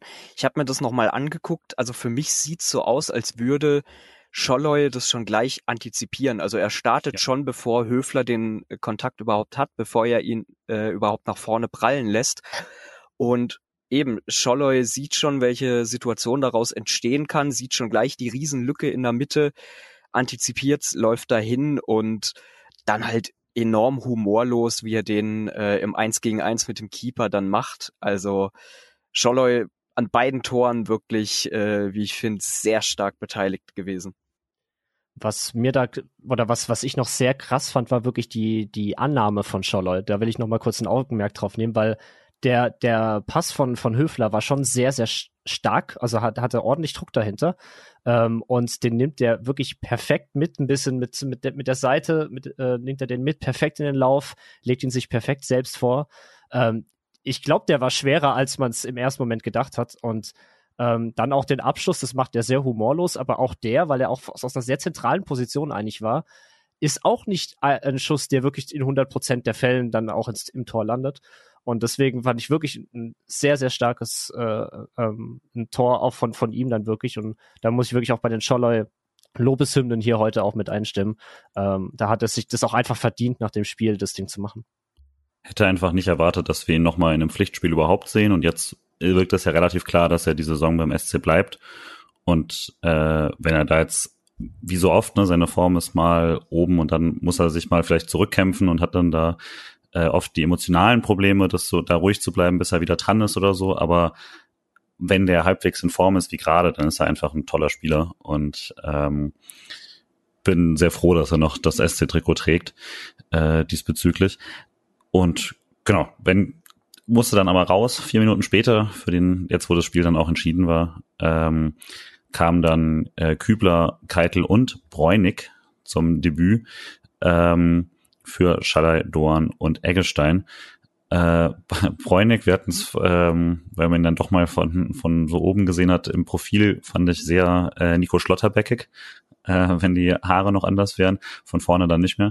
Aber ähm, fand ich cool, da seine Minuten mal zu, zu sehen. Und ähm, ja, ansonsten fand mit den Wechseln aber hat sich dann auch ein bisschen beruhigt, wirkte nicht so, als ob jetzt jemand noch extrem drückt. Ähm, Bräune kriegt einmal noch diesen, diesen Steilball, äh, wo dann wieder Rettel gut dazwischen ist und nochmal diese Chance für Oberachern. Aber war dann auch in der Wärme, fand ich okay, dass man jetzt nicht mehr gesagt hat, gut, jetzt machen, brauchen wir noch das Spektakel oder so. Dafür waren die Minuten ohne Tor vorher, glaube ich, gut genug habe dann auch nicht mehr so aufs Spiel geachtet in der Phase. Äh, wir hatten es vorhin schon mal angesprochen, aber ab da waren dann die ähm, für uns immer Vorngesänge, die wirklich, wirklich krass gut waren und nochmal sehr gepackt haben. Ähm, und da war ich dann mehr ähm, äh, mit der Tribüne beschäftigt, als mit dem so ein bisschen plätschernden Spiel. Ich weiß nicht, ob ihr noch Spielszenen selbst habt. Äh, achso, nee, Spielszenen nicht, aber da du es gerade schon erwähnt hattest, jetzt mit den letzten Minuten und den Gesängen, muss ich leider äh, noch einen Negativpunkt anbringen, weil das da direkt dann reinkam, als man das Dreisamstadion besungen hatte. Äh, und der Stadionsprecher von Oberachern auf die tolle Idee kam, äh, eine Laola-Welle zu fordern, die doch bitte von der Haupttribüne aus starten sollte, ähm, die dann bis zur Nordtribüne kam und dort äh, abgeebbt ist, was dann ein paar Leute nicht so cool fanden. Aber das war wirklich, wo ich gedacht habe, boah, also ich kann es verstehen, das ist natürlich jetzt ein Auswärtsspiel für den SC und natürlich, bla, blub, dann können wir jetzt ein bisschen drüber quatschen. Äh, ja, kann man jetzt sehen, wie man will. Aber wirklich, ich also ich hasse nichts mehr im Stadion wie äh, Stadionsprecher, die meinen, sie müssten jetzt noch mal irgendwas Stimmungsmäßiges machen, weil die Situation, die dann auch Oberachern Respekt gezollt hat, die kam nach dem Abpfiff, wo, womit er nichts zu tun hatte. Und es war dann eben, als dann, nachdem die Feierlichkeiten vom SC vorbei waren, die sehr human waren, fand ich. Also sie waren okay gebührend, aber ohne es jetzt zu hoch zu hängen, weil mhm. es war dann halt, ja, eigentlich, es war ein Pflichtsieg, abgehandelt gut. Mannschaft wurde beklatscht, äh, ging durch Stadion. War wirklich, als die Spieler von Oberachern aus quasi Haupttribüne, Südtribünenrichtung kamen, ähm, komplett gefordert wurden von der Nordtribüne, doch herzukommen und dann wirklich gefeiert wurden und das fand ich wirklich, das war ein deutlich schönerer Respektmoment als diese beispielsweise Laola-Welle, die, ich glaube, da sogar zum zweiten Mal gefordert wurde. Mhm. Sie wurde, glaube ich, in der ersten Halbzeit bereits mal gefordert. Vorm Spiel. Und ähm, das war ein wirklich sehr, sehr schöner Moment, ähm, wo auch die Spieler und auch der Trainer in der PK danach wirklich berührt von waren, so einen Respekt von gegnerischen Fans zu bekommen ähm, dann noch die Südbaden-Rufe. Und das war wirklich der Moment, wo ich gedacht, das war jetzt wirklich sehr, sehr schön. Und das hat sehr, sehr großen Spaß gemacht und hat denen wirklich den nötigen Respekt gegeben, den sie sich einfach sau verdient haben. Ja, es war einfach ein schönes Miteinander, ein schönes Fußballfest. Das hat es dann auch abgerundet. Also äh, die PK generell finde ich sehr empfehlenswert, sehr harmonisch, wirklich süß, äh, wie viele Nettigkeiten da ausgetauscht wurden. Und der SV Oberachern ähm, war ja auch voll mit Stolz erfüllt, dass sie es waren, die dem SC ja auch nochmal ein so besonderes Ereignis ähm, ermöglicht haben. War sogar ganz cool. Es gab auch vom SVO ein kleines Stadionheft, was extra für das Spiel auferlegt wurde. Und äh, bei der langen, langen Geschichtstafel über die Vereinshistorie von unserem Sportclub stand dann auch als äh, unterstes drin 2022 der SV Oberachern ähm, ermöglicht dem SC Freiburg nochmal das Heimkommen und ja, ich fand es war einfach ein Fußballfest am Ende. Ähm, gut augenzwinkernd äh, vermute ich mal auch. Ich weiß nicht, ob die Nord äh, den SVO auch so gefeiert hätte, wenn das Spiel anders ausgegangen wäre. Ähm, aber gut, da sind wir im Reich der Spekulationen. Ist es zum Glück nicht. Äh, so fand ich, war das einfach ein wahnsinnig runder Nachmittag. Also ich ich würde sagen, es haben alle irgendwie Spaß gehabt, äh, haben einen tollen Tag erleben dürfen. Und dieses Miteinander, das ist, finde ich, auch das Besondere, was den Fußball auch einfach ausmacht, dass man auch solche Momente zusammen erleben kann und dann merkt, in der Sache sind wir vereint, gerade auch durch diese Südbaden, Südbaden-Rufe, das war schon extrem cool und hat's für mich einfach nochmal, hat für mich einen sehr tollen Nachmittag dann abgerundet. Ja. Ja, mein Verständnis bei sowas halt auch immer so während dem Spiel gibt's meine Mannschaft und sonst nichts so. Und deswegen wäre ich auch nie auf die Idee gekommen, dann jetzt irgendwie da äh, selbst wenn ich jetzt so Stadion äh, einge, eingespielte Laolas nicht so schon schlimm fände, da jetzt irgendwie äh, noch mitzumachen, aber dann eben nach dem Spiel fand ich das auch eine sehr gute Geste die, dass die Ultras jetzt klassischerweise nicht der größte Fan von sind, das glaube ich äh, bekannt, aber hat ja dann auch gut harmonisch funktioniert, wie so oft. Dann nimmt sich der eine halt zurück und die anderen machen das und so. Das fand ich alles gut, das fand ich wirklich äh, schönes Ende da. Ähm, und eben auch, also man kann die Interviews sich wirklich nochmal anschauen mit den Oberachen-Spielern, das war wirklich cool. Ähm, genau, weil auch Paddy meinte, vor dem Spiel gab es das halt auch schon und so. Ähm, und äh, der Versuch, da quasi eine, eine Welle zu machen. Patrick hatte die sehr schöne Frage, ob äh, das nicht die einmalige Chance für die Haupttribüne gewesen wäre, äh, sich zu rächen für all die Jahre und eine scheiß Tribüne Richtung Nord anzustimmen. Äh, wurde verpasst. Das wäre natürlich ein, ein schöner Schlusspunkt gewesen, aber äh, haben sie nicht gemacht. Nächstes Mal gibt's wohl nicht.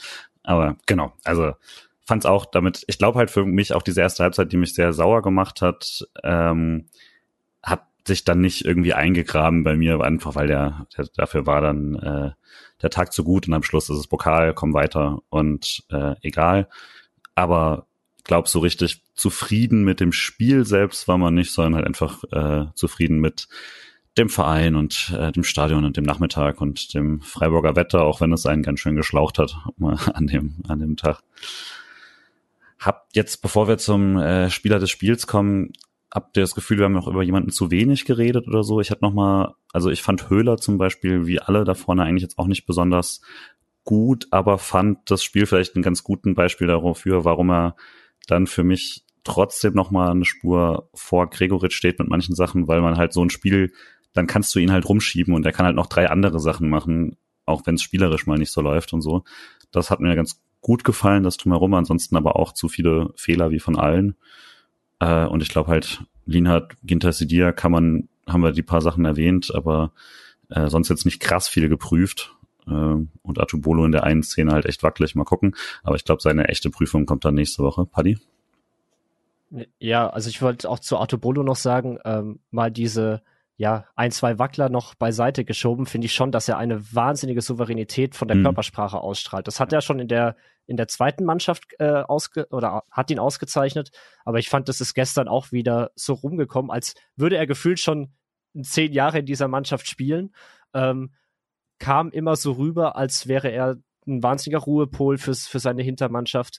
Ähm, ich mag seine Abschläge, die auch zwischendurch wieder so punktgenau kamen. Also da ist einfach wahnsinnig viel Talent vorhanden.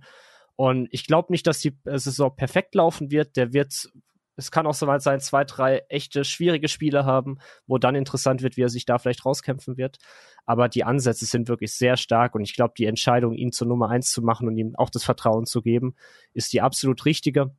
Und das Stadionerlebnis wirklich ihn zu sehen, äh, da bin ich wirklich ich bin, eigentlich bin ich bestätigt in dem, was ich schon gedacht hätte, mhm. ähm, aber es ist trotzdem schön, das zu sehen, weil ähm, da ist wirklich einfach viel, viel vorhanden, viel Talent vorhanden. Ja. Äh, Alex, für dich Spieler des Spiels? Ja, ich war lange am Überlegen mit Günni, weil ich mir gedacht habe, es ist eine coole Story, kommt er nach der Verletzung mhm. im Dreisamstadion rein und macht sein Tor. Allerdings, äh, jetzt je mehr wir in der Aufnahme über ihn gesprochen haben, desto mehr muss ich doch sagen, war das ein wahnsinnig gutes Spiel von Roland Scholloy und deswegen würde ich äh, mit Roland Scholloy gehen. Paddy, wen hast du da? Ja, auch mit Roland Scholloy. Ähm, jetzt nicht, weil ich ein wahnsinnig gutes Spiel fand. Da würde ich jetzt mhm. vielleicht ein bisschen gegen argumentieren, da halt in der ersten Halbzeit dann doch mhm. zu viel gefehlt ja. hat. Ähm, aber er war trotzdem ein wahnsinnig, äh, wahnsinniger Aktivpol ähm, die ganze Zeit, auch in Halbzeit 1, wo noch nicht so viel funktioniert hat. Und gerade dann mit der Umstellung, als er dann auf seine Position, sag ich mal, kam, also nach rechts gestellt wurde, ähm, da war er einfach sehr, sehr stark ähm, und hat bis zum Schluss durchgezogen, also bis zu seiner Auswechslung. Und das ich meine, Julian, du hattest es vorhin schon erwähnt. Es ist sehr interessant, dass man ihn jetzt weiter in dem Trikot sieht. Ähm, und wenn es wirklich so aussieht, dass er bleiben würde und sich da wirklich reinbeißt und da auch das intern scheint es ja wirklich zu funktionieren, was man so an Interviews liest, dass er zwar vielleicht ab und zu ein Sturkopf ist, aber dass er zumindest mit Streich ein sehr faires Verhältnis hat, würde mich sehr wundern äh, oder sehr würde würd ich mich sehr freuen, wenn er verletzungsfrei bleibt und da wirklich auch diese Stütze im Team wird, die er sein kann weil die sportliche oder fußballerische Klasse hat er nämlich dafür absolut. Ja. Ähm, Alex, Patrick und Misha sind sich andersrum einig, nämlich mit Chico Höfler, den sie da äh, einhellig zum Spieler des Spiels gemacht haben, gerade mit eben dem Unterschied von vorher und nachher. Äh, Finde ich voll nachvollziehbar, habe ja vorhin auch schon gesagt. Ich bin aber auch bei Scholler, deswegen wir jetzt ein 3-3 haben, ähm, finde ich auch eine faire Aufteilung.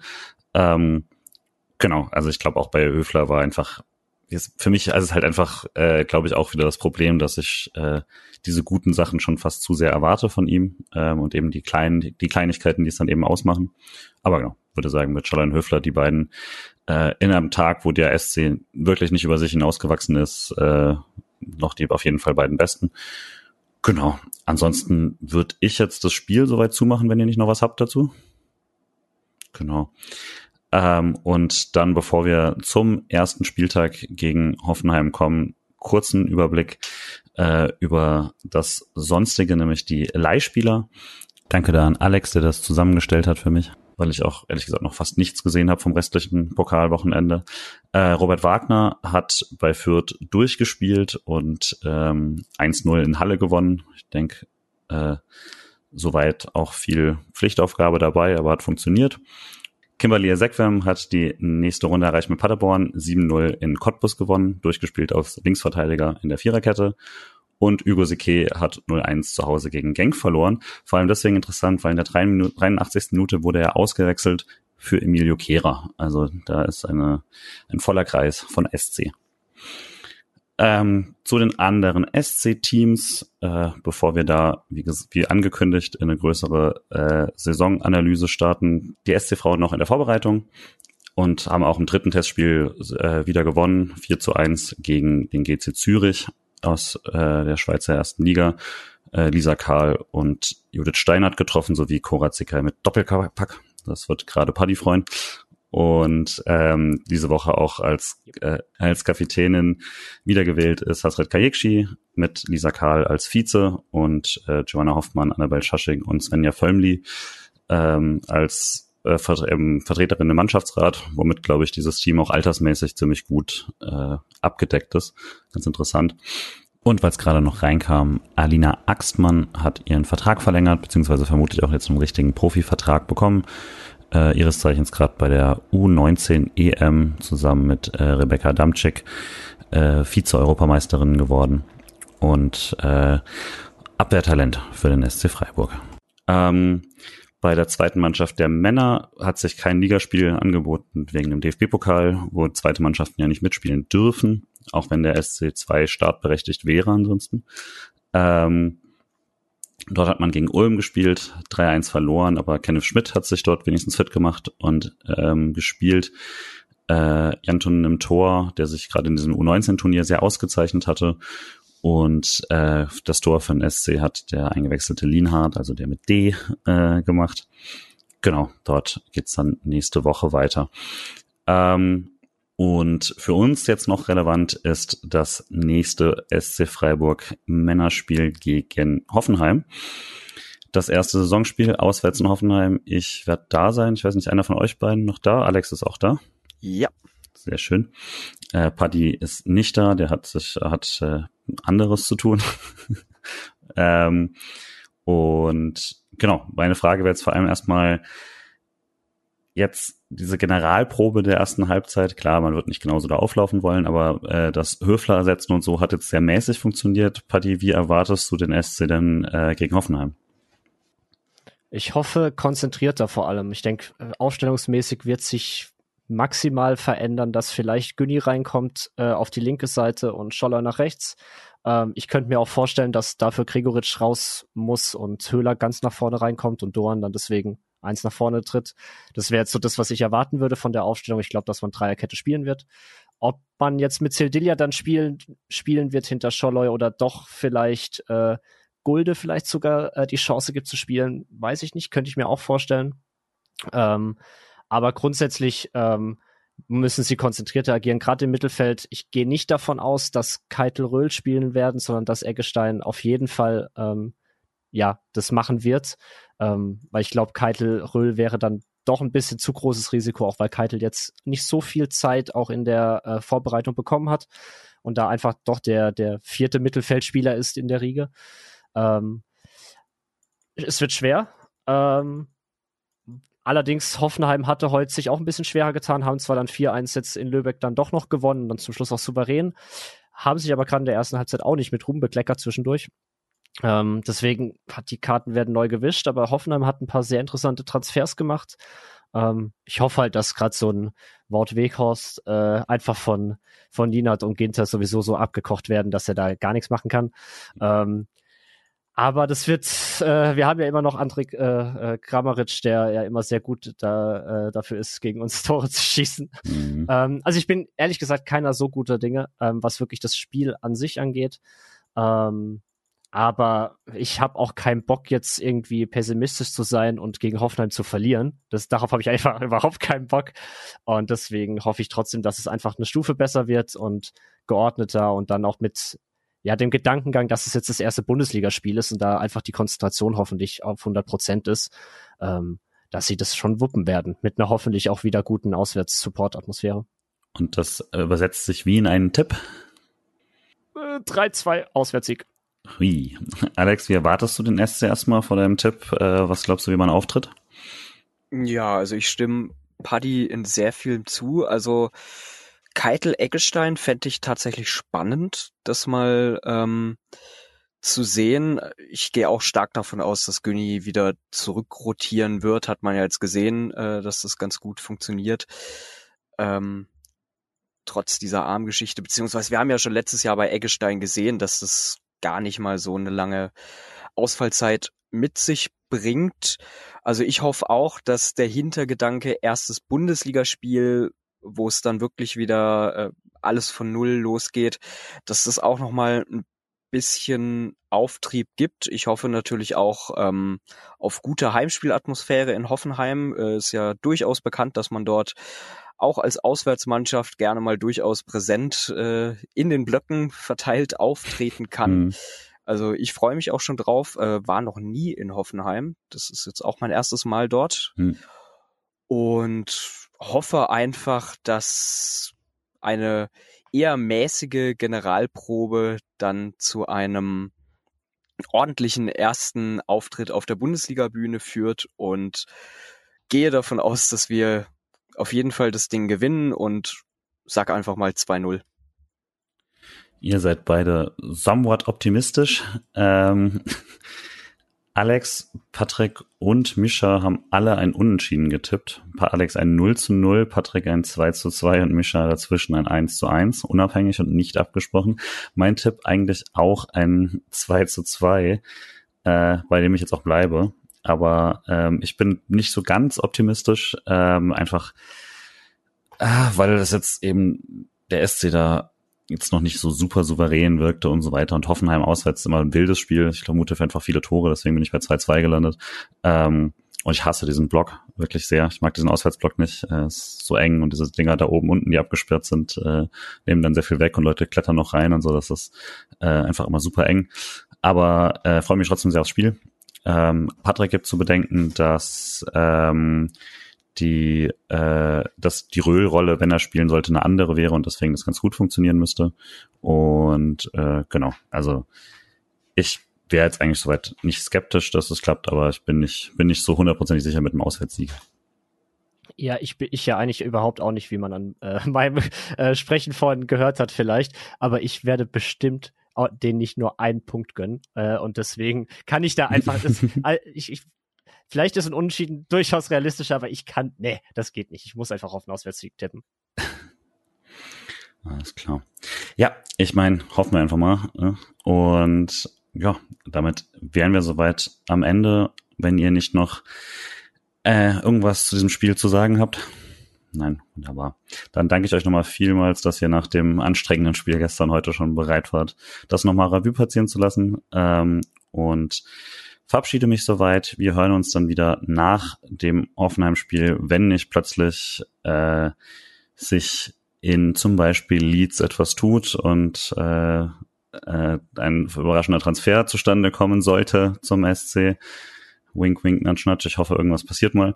Ähm, und äh, dann würden wir uns direkt melden. Ansonsten hören wir uns nach dem Spiel. Vielleicht hat ja, sei ja auf der Tribüne sofort das Handy an, in die Hand genommen und gesagt, alles klar, wir machen das jetzt äh, nach der ersten Halbzeit. Ich weiß es nicht. Aber genau, in dem Sinne, vielen Dank euch beide und äh, wir hören uns nach Hoffenheim. Ciao. Tschüss. Tschüss.